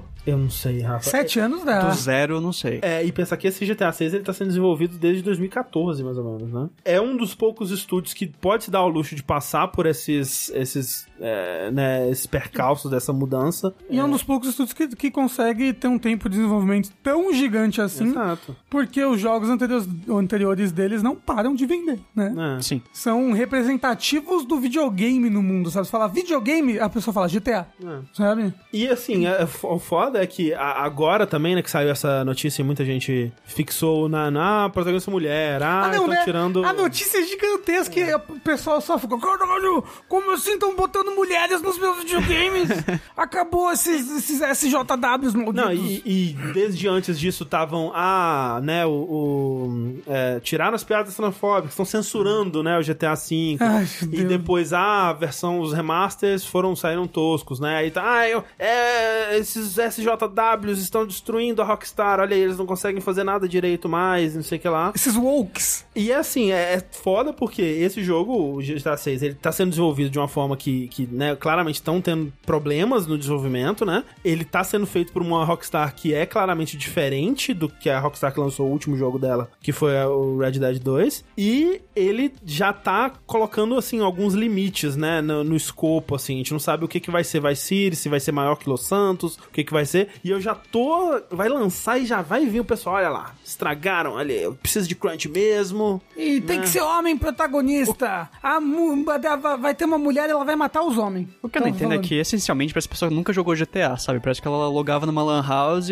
ah, GTA é de fazer a ceninha de sexo e Isso. socar a prostituta na rua. Exato. Porque os jogos, eles têm uma mensagem mais direta de uma crítica política aos Estados Unidos e tudo mais. E as piadas estão lá pra criar esse... Não sei a palavra em português. Esse debauchery de, tipo, vou xingar todo mundo porque eu sou um homem e todo mundo é inferior, eu sou um criminoso. Que não é a essência do jogo. Não, não, não muda a experiência do que é a mensagem principal. E o que, o que um- alguém falou aí no chat também, o Luan falou, curiosamente, Red Dead 2 já é bem mais sensível, né? Na, na- na, maneira como ele conta a história, nos seus aspectos, Tanto, né? tanto que é, é, quando eu fui jogar o Red Dead 2, eu não tava nada aí pro jogo, sabe? Tipo, tava expectativa zero, porque eu não gostei da história, né? Da, da campanha do GTA V. Não gostei dos personagens, do tom do jogo. Naquela época mesmo já tava essa coisa. Que é meio uma coisa meio South Park, assim. né? Tipo, É, a gente é. vai zoar todo mundo, e yeah! E aí fica uma coisa meio milícia também, que é meio que. Ok, gente, já deu, assim, sabe? E o Red Dead, ele tem muito menos disso. Ele tem Sim. um coração muito grande, assim. Ele tem. Chagas. É, ele tem uma, uma história muito mais sensível mesmo. Ele é extremamente carismático o jogo. É, sei lá, assim, às vezes, né, por mais que o Red Dead 2 ainda tinha o Dan Houser, talvez colocar esses jogos nas mãos de, de outras pessoas, né, seja a melhor coisa que eles estão fazendo, né. Tô, assim, tô mais empolgado agora pra GTA 5, ou pra GTA 6. Né, GTA V. GTA 5.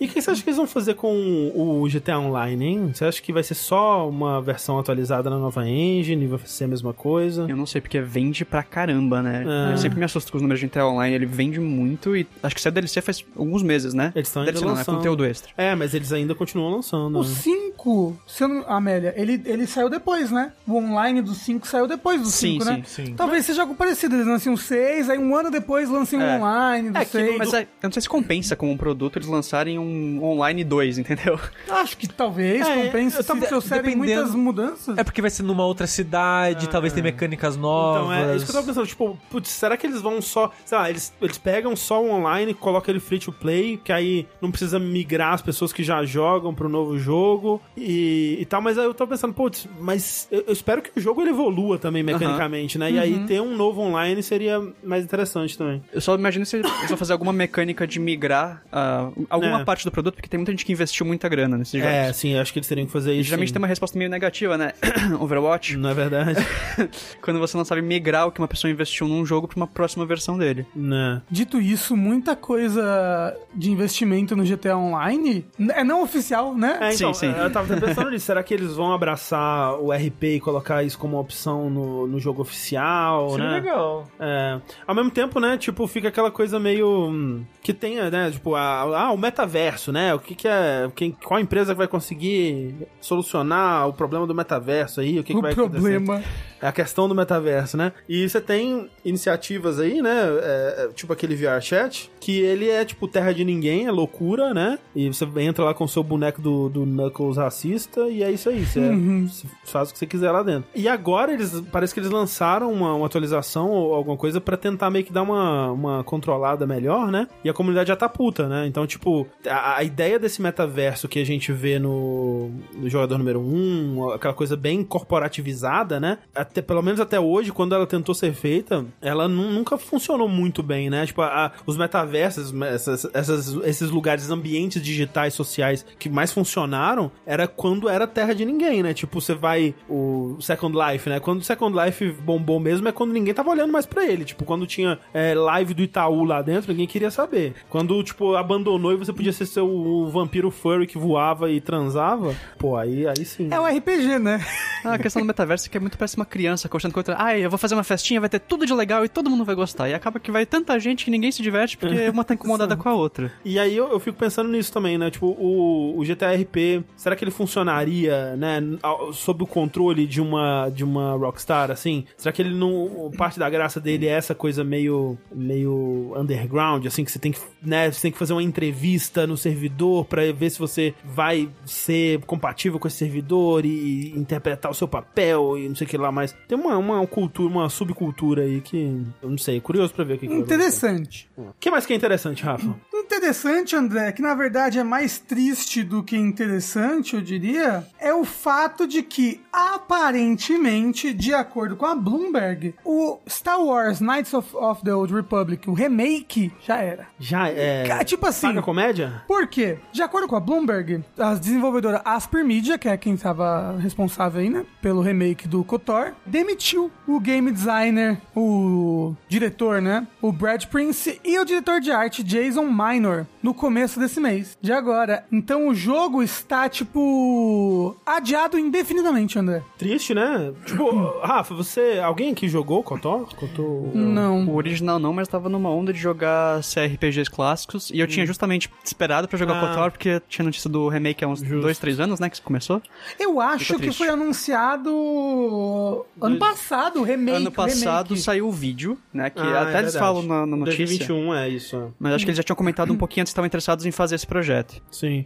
Porque esse estúdio que tava fazendo o, o projeto aí do remake, que é a Aspire, né? É um estúdio é, de porte, né? Ele começou fazendo. É, é, assim, começou e continuou fazendo porte. É, você vê o histórico desse estúdio, é basicamente só ah, porte de jogo de Windows pra Mac, de, de, de Windows pra celular, né? Fez muito, muito porte assim. E mais recentemente eles estavam numa onda de portar todos os jogos de Star Wars, basicamente, assim, pra plataformas modernas. E aí, quando chegou o KOTOR, eles conseguiram pegar essa, essa, essa coisa do remake. E aparentemente, inclusive, eles, eles foram os dois dispensados aí, logo depois que eles terminaram uma demo do jogo pra mostrar pra Lucasfilm e pra Sony. Eu acho que a demo não atingiu as expectativas internas Isso. do, de que eles tinham pra isso e aí demitiram a, a dupla ca- O que, que tava encabeçando ser, o projeto. Imagina que situação, porque, tipo, o, o estúdio ele tava super animado com essa demo. O pessoal tava, não, é isso aí, tamo fazendo, tá ficando massa e tal. Aí mostra a demo, todo mundo, né, Fala, "Que bosta." que legal. e aí, imediatamente demitem os dois líderes do, do projeto, assim, e falam, gente, é, vamos arquivar esse projeto, vamos trabalhar em outras coisas. Isso daí que vocês mostraram, não curtimos. Pra quem não sabe, né, o Renan falou, ah, não, não sabia que KOTOR era meio esse RPG. É, O que, que é CRPG? É, Classic RPG. São RPGs. A gente usa de bases da BioWare antigos, né? Tipo Baldur's Gate, onde ele é uma ação em tempo real, mas com rolagens de dado tradicional, por assim se dizer. Baseado em algum sistema de RPG. É, Ah, por que Classic? Porque Você são não- jogos de RPG daquela época que ganharam o apelido de Classic RPG porque eles puxam do RPG de papel. Ah, Então Baldur's Gate usava 2Z de D&D como base. porque o Mass Effect 1 ele é meio CRPG, né? É, quando a gente tá falando é, um pouco assim, mas quando a gente fala da BioWare antiga, é Baldur's Gate,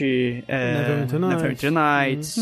É, então, é que o, o, o KOTOR, pra quem não, não viveu essa época aí, não jogou esse jogo, vale dizer que, assim, é, ele, ele é um jogo de 2003, né, e eu não cresci com Star Wars, né, eu já devo ter contado essa história, porque tudo que, né, da minha vida eu já contei nesse podcast, foi meio que a minha porta de entrada pro universo Star Wars, né, tipo, foi a coisa que me convenceu a ir atrás e assistir os filmes e, e tudo mais, porque ele também foi uma das minhas primeiras exposições a esse tipo de jogo, e pra muita gente foi também, porque eh, por mais que Baldur's Gate e Neverwinter Nights fo fossem sucessos, jogos muito queridos por um certo, uma parcela do público, eles eram também jogos que só tinham sido lançados pra PC até então, que era uma, um nicho muito maior, olha, muito menor, né, do que é hoje em dia. E o KOTOR, Knights of the Old Republic, né, que é o nome do jogo, ele foi o primeiro jogo da BioWare, ou, ou pelo menos o primeiro RPG, o primeiro CRPG da BioWare, que lançou pra console também na época. Então ele, ele lançou pra Xbox e ele fez muito sucesso, porque ele tinha essa simplificação, né, dos sistemas, né, ele tinha uma, uma coisa mais de ícones, né, e uma, uma, uma interface mais amigável pra ser acessada até pelo controle. Os jogos esse, desse tipo da BioWare foram estourar mesmo no Mass Effect, mas ele foi um- uma prévia disso, né, e na verdade o Mass Effect, ele é o, o KOTOR sem licença, né, ele é, ele é meio que a, a sequência espiritual do Knights of the Republic, só que agora com o universo próprio da BioWare, né. Eu tô vendo aqui, inclusive, que o CRPG também é como Computer RPG também. Pode ser também. Que aí o KOTOR saiu do computer, né?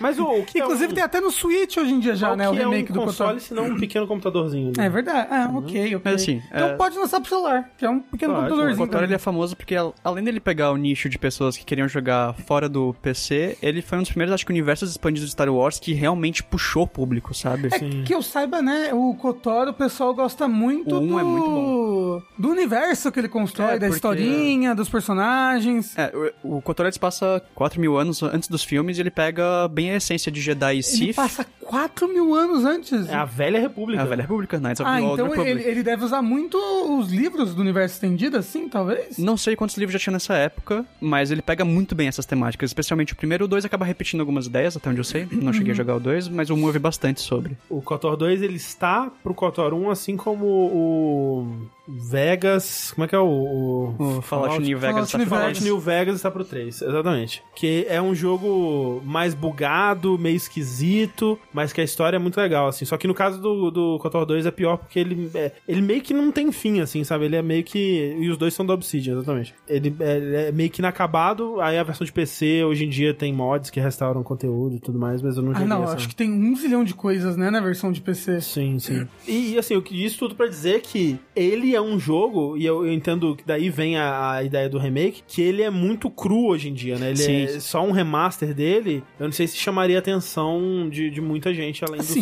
dos, dos fãs originais. Que já tá, já existe já, né? Lembra Já, quando lançou já. pro Switch? Inclusive o pessoal do chat tá falando que tem pra celular. Tem, então, 1 é. e o 2 pra jogar. Inclusive então... o porte feito pela Aspire, sim. Você tem que Uhum. estar muito engajado com o sistema pra você conseguir aproveitar ele além do que ele é. Exato, é muito, muito simples, assim. E, e eu, eu entendo que é por isso que eles queriam fazer um remake. Ao mesmo tempo, eu entendo que é isso que deve ter ferrado eles, né? Porque, tipo, quando eles é, pegaram o remake pra fazer, a previsão do estúdio é que em 2022 ele- o remake estaria pronto. Caramba! Só que quando eles entregaram esse, essa demo, né, esse, esse corte vertical do jogo que o Rafa falou, a previsão já tava pra 2024, 2025. Então, tipo, é um projeto muito longo, muito grande e que a Sony, né, que é, tava investindo também no jogo porque ia ter uma exclusividade temporária pro PlayStation e a, e a Lucasfilm não, não sei não, gente. Não sei se, se vai valer esse investimento todo aí pro, por tanto tempo pra esse projeto. Caramba, porque, tipo assim, que louco, né? Pensar pra 2022, KOTOR é, é ambicioso, sabe? É, Pro seu sim. tempo, é um jogo grande. Tipo, Não, ele é imenso, sim, ele é ele é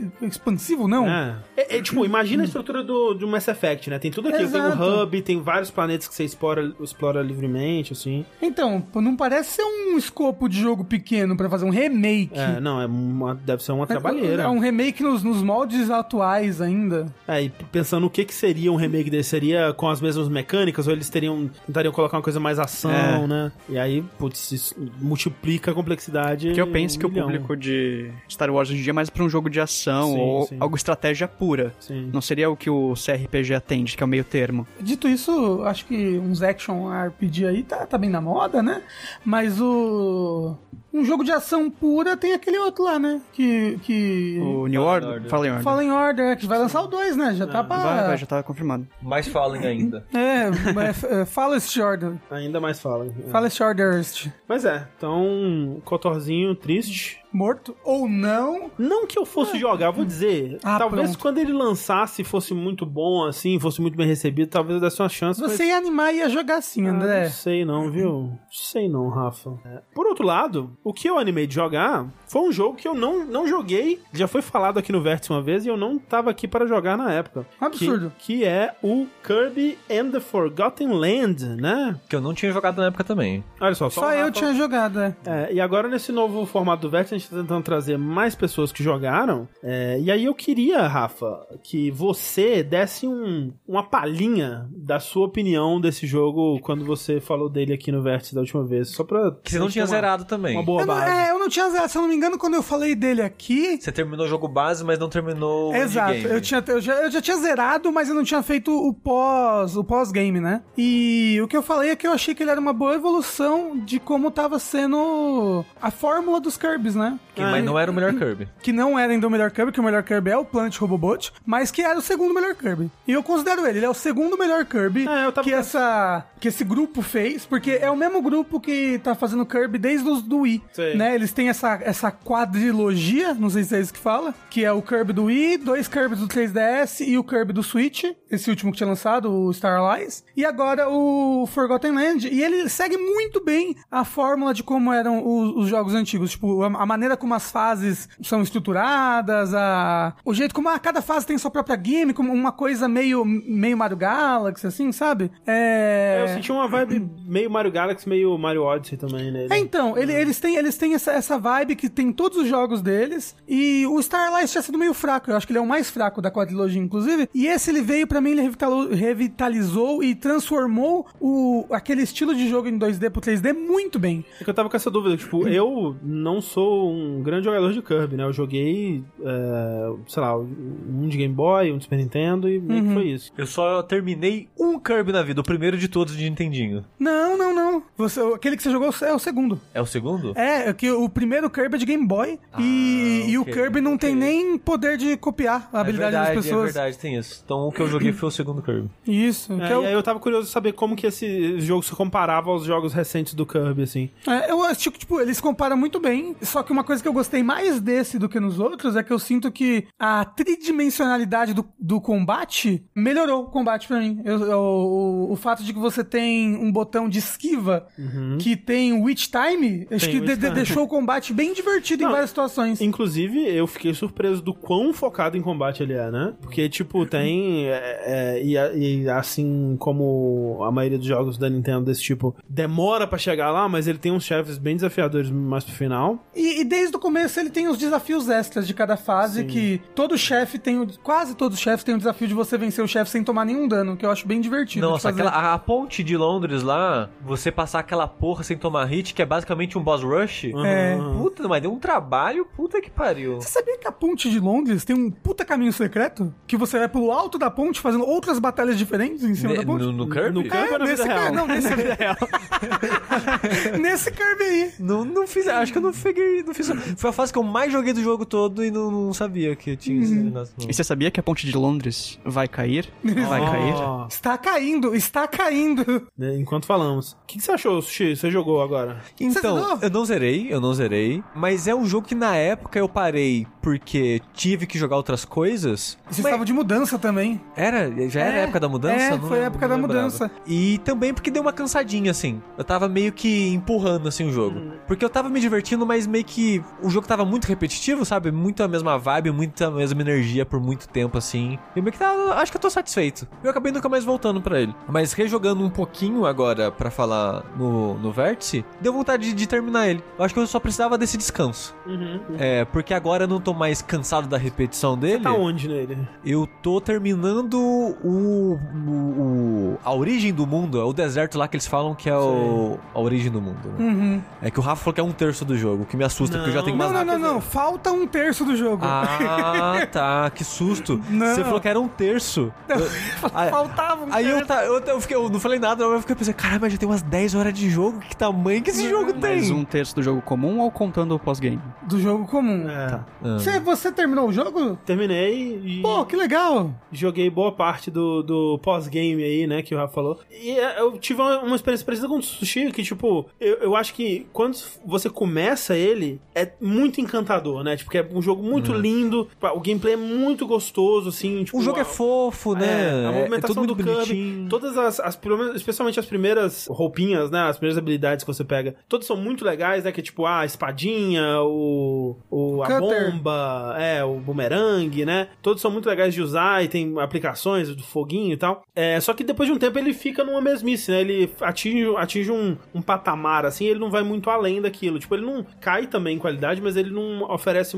algo, nada muito além disso. Só que mais pro final, que ele vai ficando interessante de novo, que é o nível de dificuldade ele vai dando uma aumentada e vai, vai começando a acontecer umas coisas, que ele faz uma coisa que muito jogo faz e que me irrita um pouco, que é, a gente vai te dar 30% da história na introdução, nos primeiros 30 minutos, e 70% nos últimos 10 minutos, sabe? Tipo assim, não, não, não tanto assim, mas na última hora, vamos dizer, sabe? Então você fica aquela meioca onde não tem muita coisa acontecendo. Eu não Em questão de história, né? É, em questão de história, em questão de, tipo, até novidades, assim, porque você, depois chega um tempo que você foi apresentado a maioria das, das novas, das habilidades, né, e tudo mais. Aí você começa a dar upgrade nelas, mas não é. Não, não acho que revitaliza o jogo. E tanto. eu, eu sinto que você fica mais tempo do que eu gostaria, meio que nesse, nesse platô, assim, onde nada acontece, tipo, muda as fases, mas eu acho que não é o suficiente pra trazer muita novidade nesse sentido. Mas mais pro final ele, ele volta a ficar interessante, que começa a acontecer coisas de história, começa a, a- o desafio começa a aumentar e tal. Só que como o Rafa tinha me dito que ele tinha um pós-game que era interessante, eu fui jogar até ver esse pós-game, né, o que que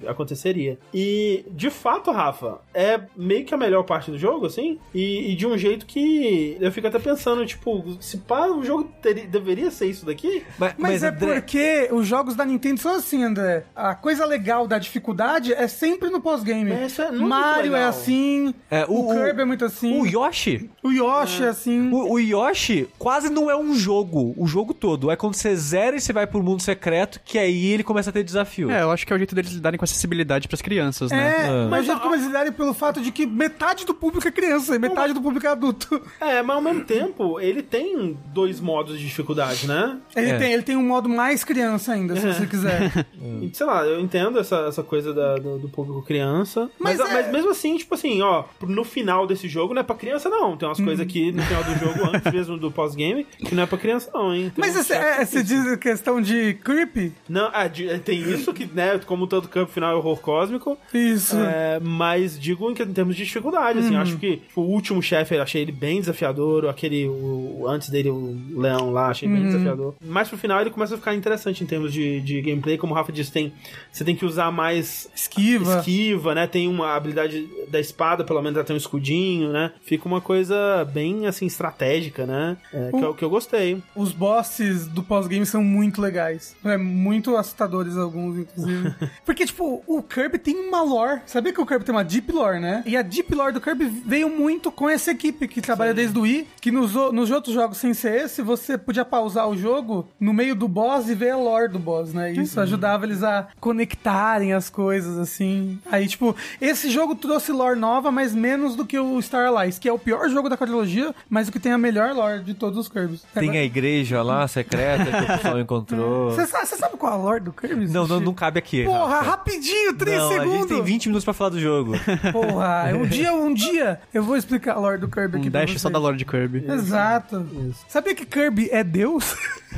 Se você diz, agora já tá explicado aí a lore do Kirby, na verdade. É, mas é. é, eu, eu gostaria que ele, ele, for, ele chegasse mais rápido ao, ao recheio saboroso dele, sabe? Eu acho que dava pra ter, se não começado já do modo pós-game, que desse uma resumida boa naquele meio ali e, e né, pulasse um, pedaço do conteúdo. Porque realmente, quando você chega nesse pós-game é bem legal, mas. Pô, demora. e o boss do pós-game é muito bom. É que tem dois boss, né, no pós-game. Porque quando você vai pro pós-game, você, você libera a última arena, Ah, que, que aí tem um boss lá. É, mas antes de você liberar a última arena, você tem que terminar aquele caminho lá do pós-game, o caminho da, da dimensão ali. Aham, sim.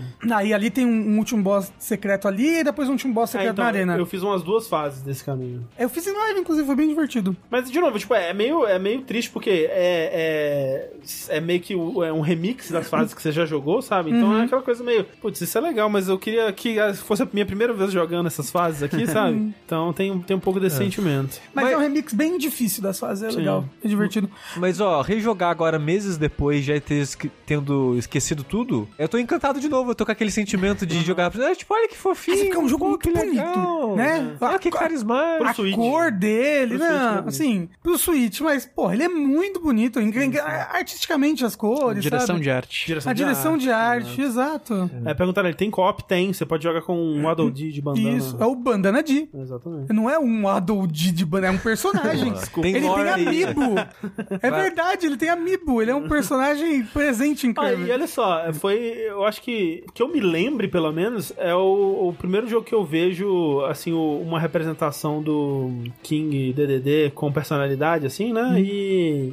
Eu entendi, eu entendi a gimmick dele, eu vi pela primeira vez. É que é aquela coisa assim, porra, que pau no cu, mas aí depois ele se arrepende, aí ele ajuda os amiguinhos, né? Ou, tipo, ele tava sendo enganado, Exato, alguma coisa é. assim. Mas aí que tá, coisa dessa equipe aí, que sempre fez o, o- tanto, tanto o Meta Knight quanto o, o DDD, tipo, excelentes personagens, assim. É, o Meta Knight ele é só um bônus. É, desse, né? n- nesse jogo ele não participa muito. Ele tá no Coliseu só, né? É, exato. Ele é o Mas do Kingdom Hearts. é que tá, ele tá no Coliseu porque ele fica protegendo a cidade enquanto você tá fora. Olha aí, ó. Entendeu? Olha aí, ó. Ele é o Tsundere, entendeu? Ele finge que tá só no Coliseu. Mas ele tá protegendo a cidade. É aquela coisa, se não fosse o vértice, eu tava- talvez teria dropado nesse, nessa meioca, assim, meio, meio, né? Mas que eu fiquei feliz de ter terminado, porque eu, eu gostei bastante dele no final. Engraçado que o, a parte pra- de- dele que eu menos gostei é o segundo mundo. Depois, pra mim, ele só sobe. É, eu, Porque o segundo mundo, o mundo da água, achei ele meio desinteressante visualmente. Os outros mundos são, é tipo, parque de diversão, Londres abandonada, sabe? É, o meu mundo favorito foi o de Londres até agora.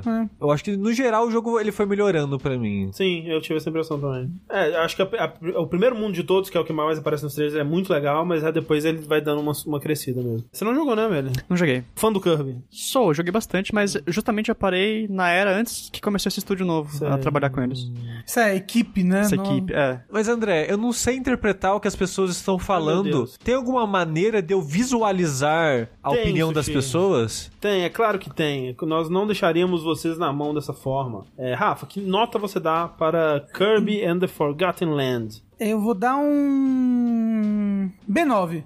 B9? Eu acho que ele é um jogo muito bom, Olha não é um jogo perfeito. E pra mim, pra mim, como um fã de Kirby, ele é interessantíssimo por ser o primeiro Kirby 3D. Primeiro Kirby da linha principal, que é em 3D. Sabe o que é engraçado? Quando você, tá- tava aqui um dia que tava um pessoal aqui com você, né? Não sei se a gente pode falar sobre isso, mas enfim. O Rafa Ah, veio aqui ah, tinha um pessoal sim, aqui. sim. E aí estavam comentando sobre esse jogo, não sei porquê. O Rafa comentou, ah, o jogo do Kirby, né? E tal, lançou, sei lá, não sei.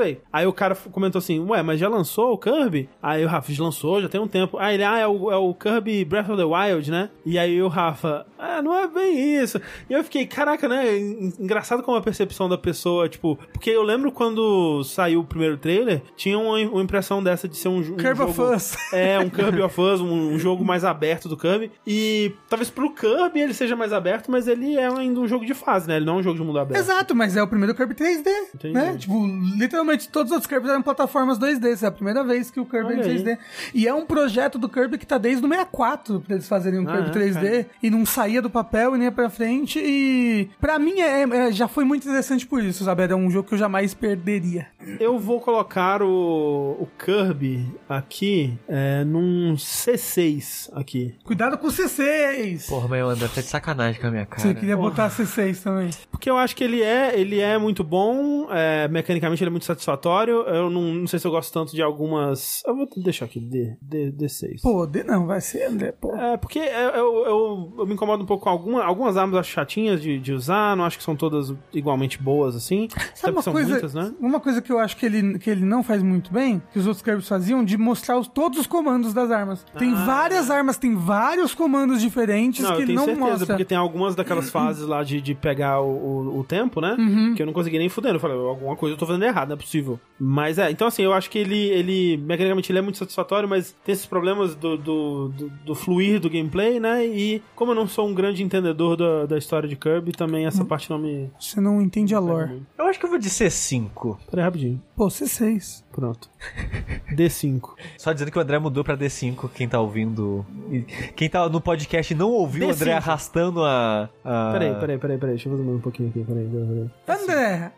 Eu Porra! tenho que seguir o meu coração. Eu tô, tô sentindo no, no momento aqui. Eu não me preparei pra isso. André, diga pras pessoas qual é a sua nota final de Kirby. Minha nota final de Kirby é um belo e redondo Ah, um E? E5. E é muito baixo, André, porra. E Tá na metade, é- ué. Não. Eu achei que era um jogo bem na meioca, assim, sabe? Não, André, porra, um D, pelo amor de Deus. André, André, Oi. D4, não. E- Um, um D6, André. Porra. Minha nota final de Kirby é um D5. Ok. A minha vai ser um C5. C5. Eu não acho ele tão interessante assim. Eu não sou muito fã de Kirby. Não entendi a lore. Eu só joguei porque. Ah, sei lá, um Kirby 3D. O Rafa falou que é legal. Eu tenho oportunidade de jogar. Vamos ver qual é que é, sabe? Concordo, Sushi. Vou ter que Mas ele não tem. mas ele não tem muito atrativo pra mim no geral. Mas não é que eu ache mega desinteressante. Só não tem nada que me pegue. Você tá no 5, tá ali, sabe? Tá ali. Aham. É o Kirby. Não é desinteressante, É. mas também não Mas é... agora tá desinteressante, ó. É no meio, no não, 4 não é desinteressante. 4 não é no meio. E o C é porque tá ali, né? Como diria o Rafa, passa de ano no 7 ali, né? no equivalente, né? O C, o equivalente a 7. Mas lembrando que esses três quadrantes aqui, né, o da de cima e, e o da direita inferior, eles são todos bons, né? Só tem um quadrante que é ruim. Eu vou dar menor pra A10, então agora. É. Então, só finalizando, André, você mudou a nota pela quinta vez. Qual é a sua nota de Kirby? É que é muito difícil esse negócio de dar nota. Quem teve essa ideia, é uma péssima ideia. Eu vou dar uma nota D4. A minha foi C5 e a do Rafa B9. Exato. Não é um podcast. É isto. E esse foi o nosso último jogo. Nós também encerramos com as nossas notícias, mas ainda não é hora de acabar o podcast, porque nós vamos agora para o nosso bloquinho de finalmente, onde cada um vai ter cinco minutinhos aí pra fazer uma, um, um- desabafo, um, um um compartilhar alguma coisa que tem jogado, alguma coisa que, que ficou é, em seu coração aí, que quer compartilhar com os amiguinhos da mesa agora. Então, Amélia. É, bem, nessa, nessas semanas passadas eu joguei bastante Sekiro e estou infeliz de colocá-lo na minha primeira posição de jogos da From Software. Ele foi uma experiência muito agradável depois de Elden Ring, em Se vários sentidos. Se você fosse colocar ele aqui na tabela. Pra mim, ele é um A10 liso. É, pô, Sekiro Porra, é bom demais, merecidíssimo. né? Eu Sekiro que, é, sei que não, não tem como não ser uma Minha única 10, eu tristeza é não ter mais Sekiro, entendeu? Inclusive, essa é a nota da Amélia pra Kirby também, em The Forgotten Land. Printem e é isso aí. Pra mim, ele tem tudo que tinha que ter de bom no jogo. A história é boa, a jogabilidade é deliciosa. É perfeita. A dança. Sim. E é, é, o tempo dele, o pacing dele, tudo muito, muito, muito, muito bom. É, o- pra mim é o jogo mais liso, assim, da, da From Da- Software é- é nessa era nova. Realmente, né, tipo, mesmo, né, se vai pra Dark Souls, assim, eles têm uma barrigada, né, um momento, assim, que dá uma caída. É, o Bloodborne é, talvez o, o mais próximo dessa perfeição, assim, que Sekiro alcançou também, né, mas é um jogo que ele, ele é todo bom, né? Sim. É É. Bloodborne ele era, era meu favorito até o momento, mas ele, pra mim, tem o seu auge com o DLC e tem sua maior queda com as Kelly's Dungeons, porque elas Ah, é, né? acabam sendo conteúdo obrigatório se você quer ter maior proveito da história. Sim, E é extremamente exaustivo pra mim. sim. Legal, imagina, caras imagina se Sekiro tivesse tido DLC, hein? Não é mesmo? Não Ia ser de- foda, não, realmente, porque tem que lembrar disso, né? Os jogos da From Software costumam atingir o seu ápice no, nas DLCs, e Sekiro não teve DLC, e mesmo assim, ele é um jogo 10. Teve só o update de Gauntlet lá e... Ah, mas isso foi um boss rush, que eles botaram umas É. roupas, né? Então, Você chegou a jogar com essa, essa mexer com esses updates? Mexi, mexi, né? mexi com a roupinha extra, que eu sei se tem mais do que uma. Tem, tem, mas você tem que fazer, tipo, tem que vencer a Boss Rush pra É, ganhar uma e aí eu roupa. comecei a Boss Rush, mas Boss Rush é literalmente o tipo de conteúdo que eu menos gosto em É, eu jogos. gosto também. é. Eu, eu, é, eu sou ruim demais, não. Tipo, eu, eu me dou bem, mas eu me canso rápido se eu falho. Você tem um chefe favorito do, do Sekiro? Putz, é, é difícil isso. Mas eu acho que pra mim a, a experiência, ela nasce no Sekiro com a Lady Butterfly. É onde você É. sente o jogo at- atacando você de vez. É, Ela é tipo o Gascoigne no, no Bloodborne, que é meio que. Agora você precisa aprender como, Sim. como Jogar. jogar esse jogo, né? Mas a luta final do, do Ishin é maravilhosa, assim, em termos estéticos, em termos mecânicos. Acho que ela pede tudo o que você pode oferecer pro jogo. Eu gosto muito de jogos que fazem isso, tipo, que. Né, a última coisa é meio que uma junção de tudo que você aprendeu até ali, né? Muito bom. É o orgasmo do jogo, né? É, Sim, é, demais. Total, é isso mesmo. Putz, que jogo bom. Socorro. Muito bom. Sabe que jogo que é muito bom também? Que jogo é muito bom também. Forza Horizon 5, porra! É, enquanto eu vou no banheiro fazer xixizinho, que pode falar. Vai falando dos seus carrinhos. Começou a falar de carrinho, sushi. Meu Deus, o Sushi foi embora. Mas, gente, Forza Horizon 5 é muito bom, ponto. É... Exceto um negocinho assim que eu, eu, eu, tipo, platinei, eu zerei todos os conteúdos que eu podia fazer no Forza Horizon sabe 5. quantas no- horas você tem de jogo? Não, não deve ter muito, não. Não sei quantas horas eu tenho, não. Duas. Mas eu, tipo, eu fiz todas as pistas e fiz, e fiz todas as pistas finais.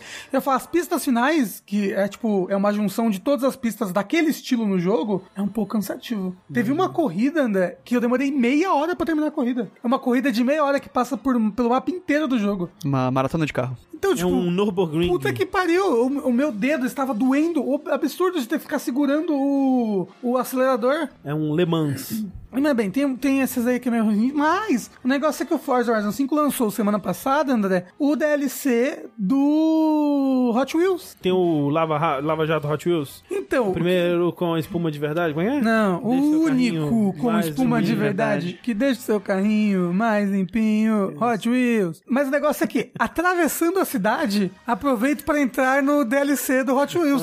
Que como é que é o DLC? Tem tipo uma rampa gigante lá no meio da cidade, aí você tem uma cutscene, blá blá blá, você faz um negócio que você corre lá contra uns caminhões da Hot Wheels, aí você vai na rampa e sobe, e o DLC se passa em três ilhas voadoras, Uou. uma, uma ilha de gelo, uma de deserto e uma de floresta. E, tipo, é floresta com árvores tri gigantescas e montanhas. E o gelo é um gelo no meio de um vulcão. Passa por, um, por uns negócios de lava. Só que essa, essa, esses três ambientes voadores, as ilhas, são todos interconectados com pistas Hot Wheels. Uou. Que são aquelas pistas coloridas de, plástico, laran- de plástico laranja, é. E no começo eu fiquei, ai, porra, legal, DLC, mas que pena que eu tô preso às pistas Hot Wheels, né? Achei que eu não poderia descer nas ilhas. E não, mentira. Logo a primeira corrida que ele te bota, você vai ver que vai misturando, assim, você vai correndo na ilha, assim, com física de gelo e derrapando e não podendo cair na lava. E o caramba 4 é com as pistas, é, vai nas pistas. Aí a pista tem, tem dash, dá, dá, dá pra você fazer looping, você tem que manter uma velocidade, senão você vai cair, por exemplo, quando você estiver na, quando a pista fica de lado. Tanto que você só pode correr, o jogo te aconselha, né? Tipo, quando você tenta correr com carros de categoria C pra baixo, ele meio que não deixa, assim. Ele meio que fala, ó, melhor não, tem certeza?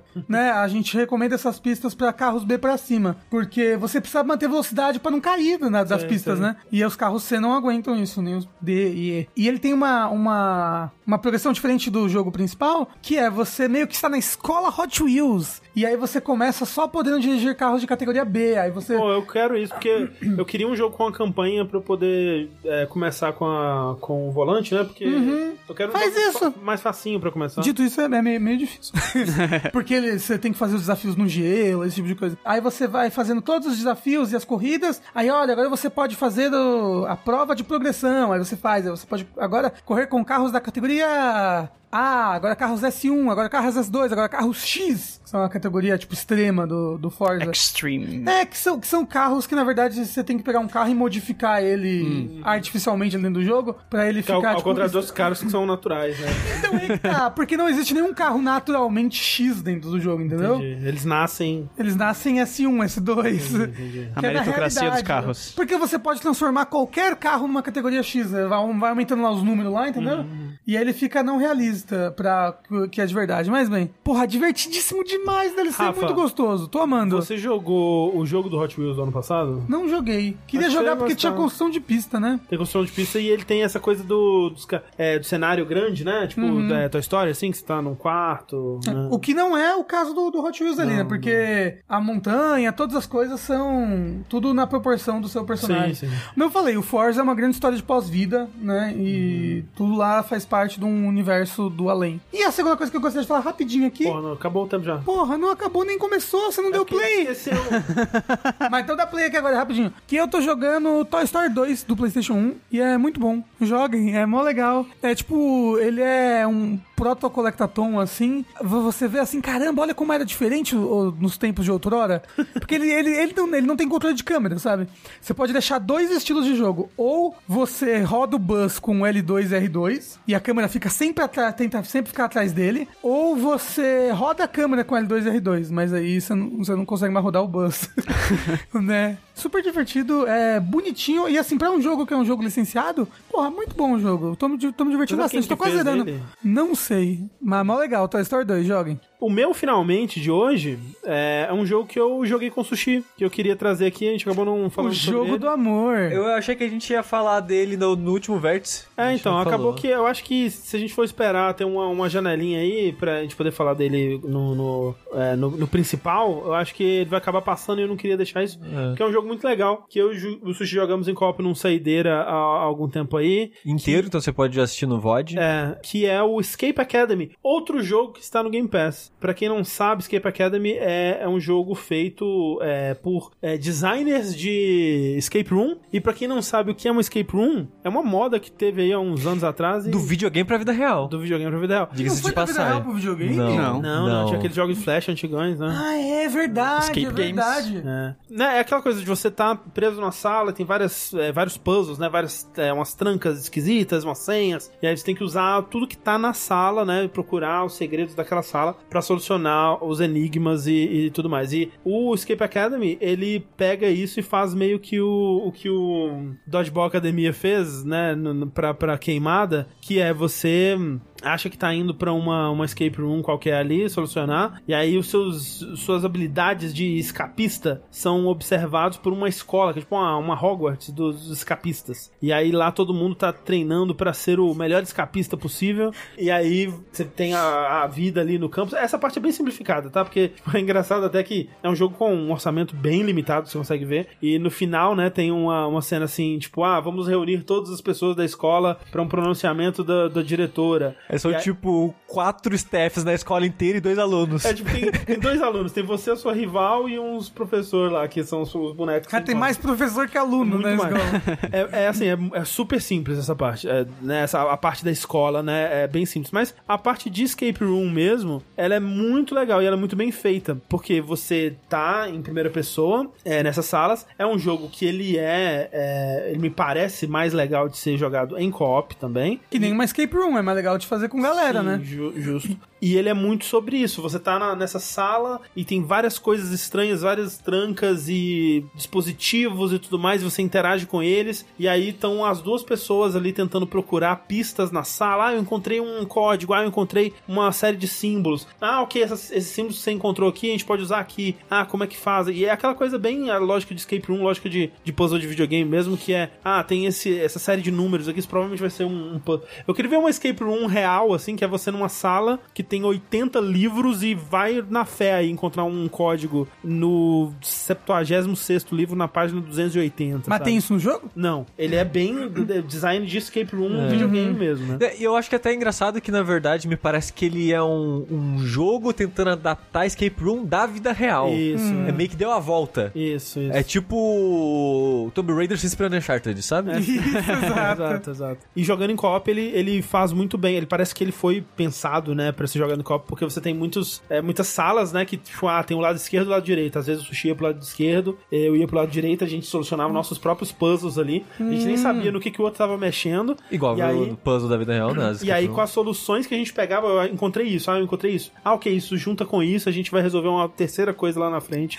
Perguntaram no chat, o, o Bruno inclusive. beijo. Foi nesse live que o Sushi criou a Matemática 3? Não, o André ele criou Matemática 3 sozinho e jogando o jogo de terror lá, Fobia, o Fobia. Mas teve um momento matemática que o André ficou meio assustado. Eu Acho que o chat também. Ah, sim, é que, verdade. Que, que eu solucionei o puzzle, expliquei a solução e ninguém entendeu. Eu, assim, se fosse eu, tava lá até agora, sério. tava lá até agora. Mas é bom, foi, foi legal, assim, porque o sushi, ele, ele tinha mais facilidade com certas coisas, tinha mais facilidade com outras, a gente ia se complementando, assim. Foi muito divertido de jogar, é, é um jogo curtinho, quer dizer, é um jogo curto, né? A gente terminou ele umas 6 horas, né? Não foi uma coisa assim? Cinco, acho. Cinco, Foi umas né? 5, 6 horas. É, é, ele não é muito longo, não. Perguntaram no chat, nossa, vocês ficaram com a sensação que vai ter mais capítulo? Mas o jogo ele já foi anunciado com o Game Pass. Com o Game Pass. Com o Season Pass. É o que a gente tava falando lá do As Dusk Falls. Jogo de Game Ah. Pass, é, você você joga o grátis e aí eles te vendem mais conteúdo depois. É, aí vai ter. Acho que duas expansões, mini expansões no Season Pass.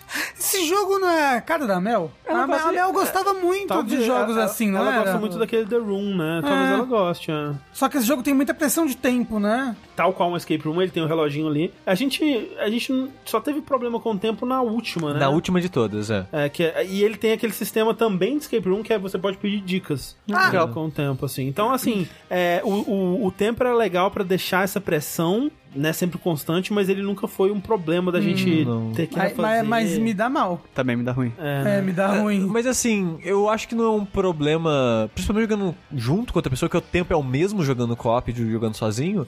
A gente terminava as fases com tipo 10 minutos sobrando, sabe? É, as primeiras principalmente. Mas eu, assim, eu, eu não vi, mas se eu fosse chutar, dado opções de acessibilidade hoje em dia, eu, eu chutaria que ele tem ou como desligar ou deixar bem Maior. bem É. maior o tempo, assim. Sim. Mas, né, assim, ele é, é- A parte de game design dele é muito boa, né? Então, é, que, é, que é o que importa, né? A qualidade dos puzzles. Então, tipo, pra mim, eu acho que o meu momento favorito é aquela, aquela missão que ela é quase como um. o Keep Talking and Nobody Explodes. Versão escape room, ela é bem escape legal. Ela, ela é bem criativa pra um escape room. Sim, que é, a gente tá numa sala controlando um computador, né? E o- tem dois agentes, né? Que são dois professores que estão fazendo uma missão de, de é, resgatar um professor que tá preso num navio. É, porque tem muito desse pessoal que trabalha com espionagem. né, Isso, assim.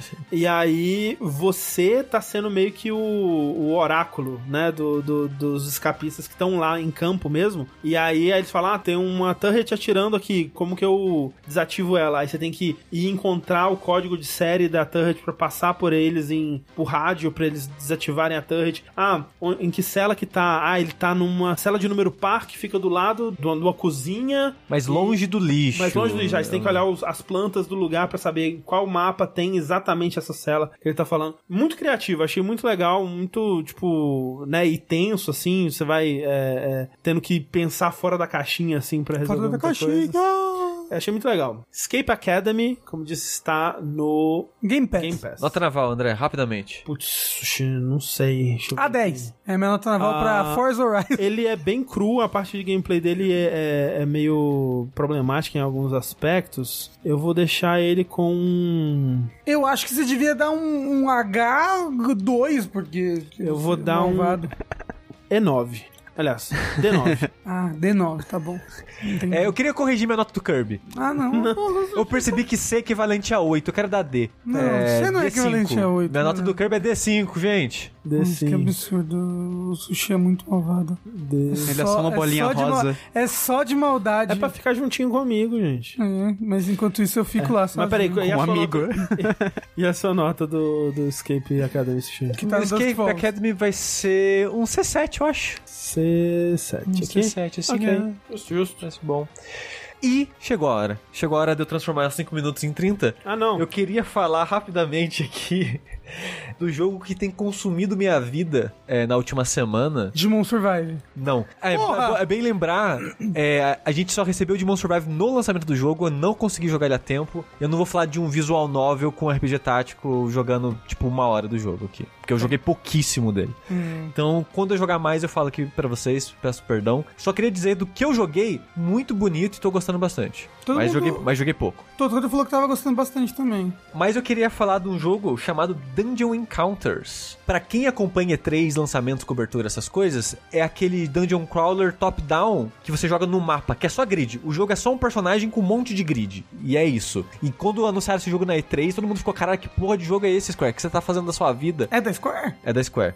Que foi anunciado junto com o jogo do Yokotaro lá, o de cartinha, Voice of Cards. E todo mundo ficou, o que tá acontecendo com a Square? Tipo, é um jogo de carta, aí é um, um outro é um Dungeon Crawler que é só uns grid, e tipo, não, não, não tem nada visual no jogo fora isso, porque o combate também é só foto, é, a sua parte é foto, os inimigos são fotos, e, e é isso, sabe? Os ataques é animação de corte e coisa do tipo. Então o jogo é um jogo muito cru. Mas a parada é, o jogo ele foi dirigido e é, designeado aí pela mesma pessoa que foi Hiroyuki Ito. Vocês devem pensar, nossa, Hiroyuki Ito, que incrível. Nossa, Hiroyuki Ito, que incrível. Então, ele é o diretor, sabe do que, André? Do quê? Final Fantasy VI. Olha aí. Final Fantasy IX. Olha aí. Final Fantasy XII. Olha aí. Olha aí! É, ele é um, um cara que trabalha na Square desde o primeiro Final Fantasy, é, em vários cargos diversos. A última direção dele foi Final Fantasy XII, curiosamente. Não dirigiu mais nada, foi só produtor e outras coisas do tipo. Dirigiu esse? Mas dirigiu o Dungeon Encounter. E tem outras pessoas old school de Final Fantasy também na equipe fora ele. E esse jogo, ele é a epítome pra mim de elegância em design assim.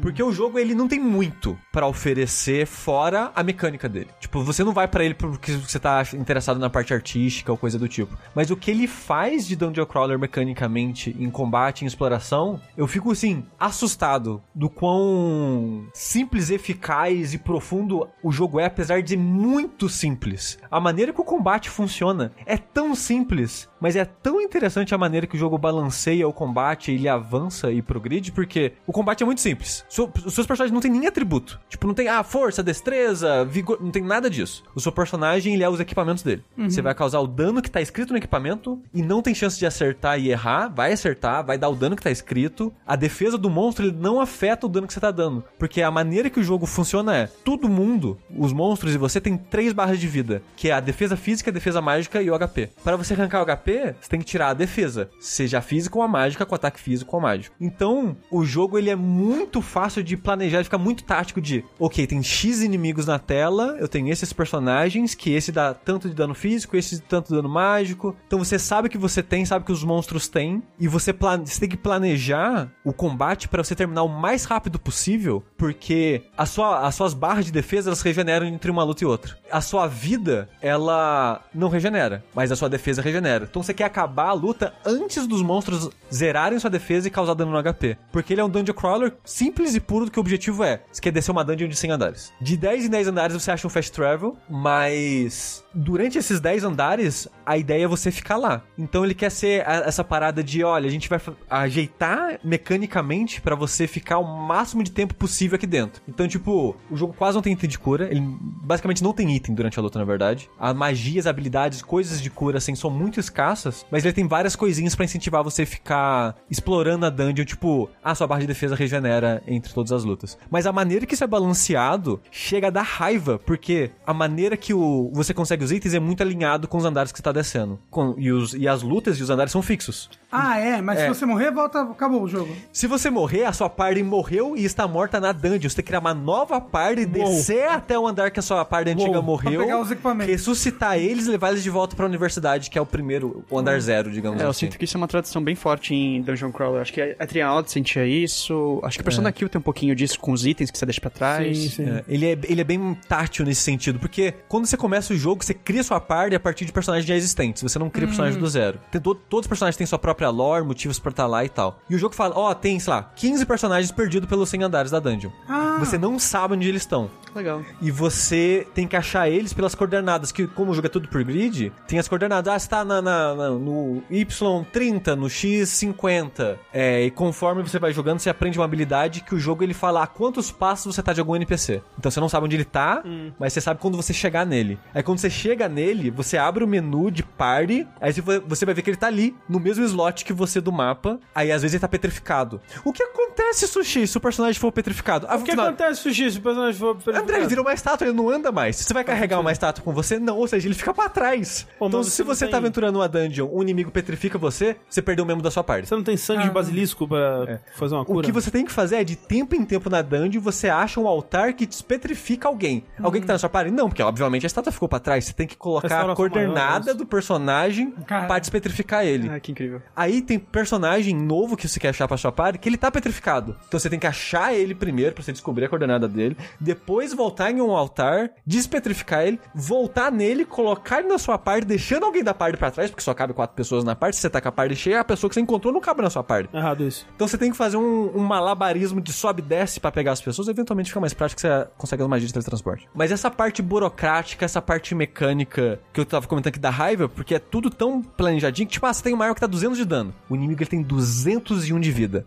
Pra você não matar com um ataque, pra você dar dois ataques. Então, tipo, ele é, ele é muito bem pensadinho, ele é muito bem balanceado o combate e é muito gostoso explorar porque o jogo ele sabe o jogo que ele é. E tipo, ele, ele usa o visual, a, a informação de grid, esse esquema que ele ser um, um mapa top-down para colocar mistérios dentro das dungeons, para você colocar itens escondidos nos slots do- dos gridzinhos e muitos desses itens são puzzles matemáticos, na verdade não puzzles, mas enigmas matemáticos. Aí que- me perdeu. Caralho, tem uns que eu fico. Não, eu fico puto. Porque o primeiro, você olha assim, é. É vários números, uma sequência de uns 20, 30 números. Só que é tipo 1, 3, 5, 7, 9, 11. Que você tá pulando de dois em dois? É, você, ok, ah, beleza, de dois em dois. Aí como é que funcionam esses puzzles? Nessa sequência, algumas casas, em vez de ter número, tem uma letra. Aí no final da sequência fala: ah, a letra tal é o andar, a letra tal é o X, e a outra letra é o Y. Então você acha uma coordenada nesse, nesse enigma matemático. E começa de boinha. Eventualmente, vai indo pra um nível que, assim, teve uns que eu fiquei uns 15, 20 minutos olhando. Falei, não sei a resposta. Vou olhar na internet. A resposta, sabe o que, que era?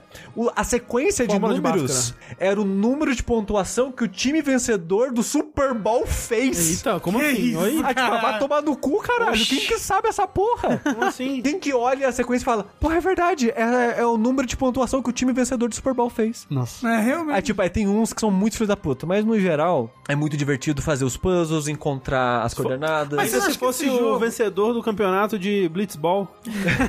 Você acha que ia ficar mais legal ainda? Mais legal ainda, se tivesse visual pra tudo Mas que ele não tem, fazendo. não tem dinheiro, Rafa. A parada É, é, que. a Square não tem dinheiro? Para- Você acha, que ela, você acha que ela quer? Tipo, chega o cara e fala, ah, eu quero fazer um dungeon crawlerzinho de DC sem andar. Toma 10 real aí, foda-se. Porra, mas assim, dava, Não, dava. óbvio, é óbvio que Não, seria não, a Square dava, tipo, seria, porra, Square. Não, mas... Eu mas- confiei no remake porque esse jogo tá 160 reais.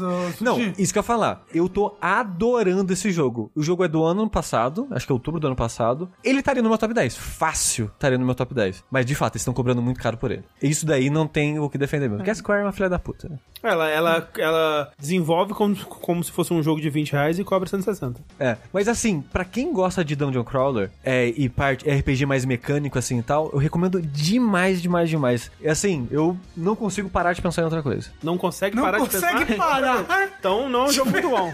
É, na, verdade, eu não consigo parar de pensar em outra coisa. Pronto. Não consigo pensar isso. Não consigo pensar em outra Isso, coisa. isso. fala bem, fala bem, fala bem. É. Uma bosta. Esse é o sushi.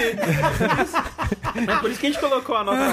Você quer dar uma nota naval pra ele? É, coloca um. Um C8zinho aí, um C8. C8 tá bom. C8 tá bom. É duas vezes mais explosivo do que o C4. Pô, eu- olha só, como a nota naval é interessante. Eu, eu achei que o sushi fosse dar uma nota mais alta. É porque ele é interessante, mas né? Ele é mecanicamente muito bom, que eu não falei, mas ao mesmo tempo ele é muito simples. Ah, então acho que você devia só que ele é um, C2. só que ele é um simples muito bem feito. Olha aí, tá aí, tá aí. E, simples porém bem feito, é também o seu podcast Vértice, que encerra suas atividades agora nesse momento, na verdade. Agradecendo mais uma vez a presença da Amélia, que veio se deslocou pela cidade de São Paulo até a nossa, nossa a, a, a, a- abadia. Ela, ela estava atravessando a cidade, quando aproveitou pra parar no jogabilidade. É... Não, Hot Wheels. Amélia, você quer é, é, divulgar alguma coisa? Uma, uma rede? Eu não sei o que, que esses Assim, jogos vocês fazem. podem me De seguir no pesca. Twitter, porque eu não posso falar de nenhum trabalho que eu tô fazendo no momento, então Ah, É, é isso, mas podem me seguir no Twitter, Amélia Molino mesmo. Eu tô sempre reclamando de alguma coisa. Tá aí, tá aí. Sigam a Amélia, é, sigam o Jogabilidade, na verdade. Escutem aí é, os nossos podcasts, espalhem a palavra. Você aí que tá ouvindo esse podcast, tá acompanhando ele ao vivo, agora que tá terminando. Putz, quem vai me fazer companhia pelas próximas 78 horas? Você pode ouvir um dos nossos outros podcasts que tem na. Hoje saiu um episódio do Linha Quente com a Amélia. Também. É, eu ia falar, ah, não, você deve nos apoiar pra ir no nosso Discord e ouvir os DLC cedidas, porque é o último foi muito legal e a Amélia participou. E altas loucuras no último DLC cedilha. Sim. E enquanto eu não valo os 160 reais, eu sou o André Campos. Eu não consigo pensar em outra coisa. eu não consigo pensar em outra coisa, Sushi. E eu não consigo pensar em outra coisa, Rafael. E eu sou a Amélia, muito obrigado. Valeu, gente. Até a próxima. Boa noite. Até mais. Tchau.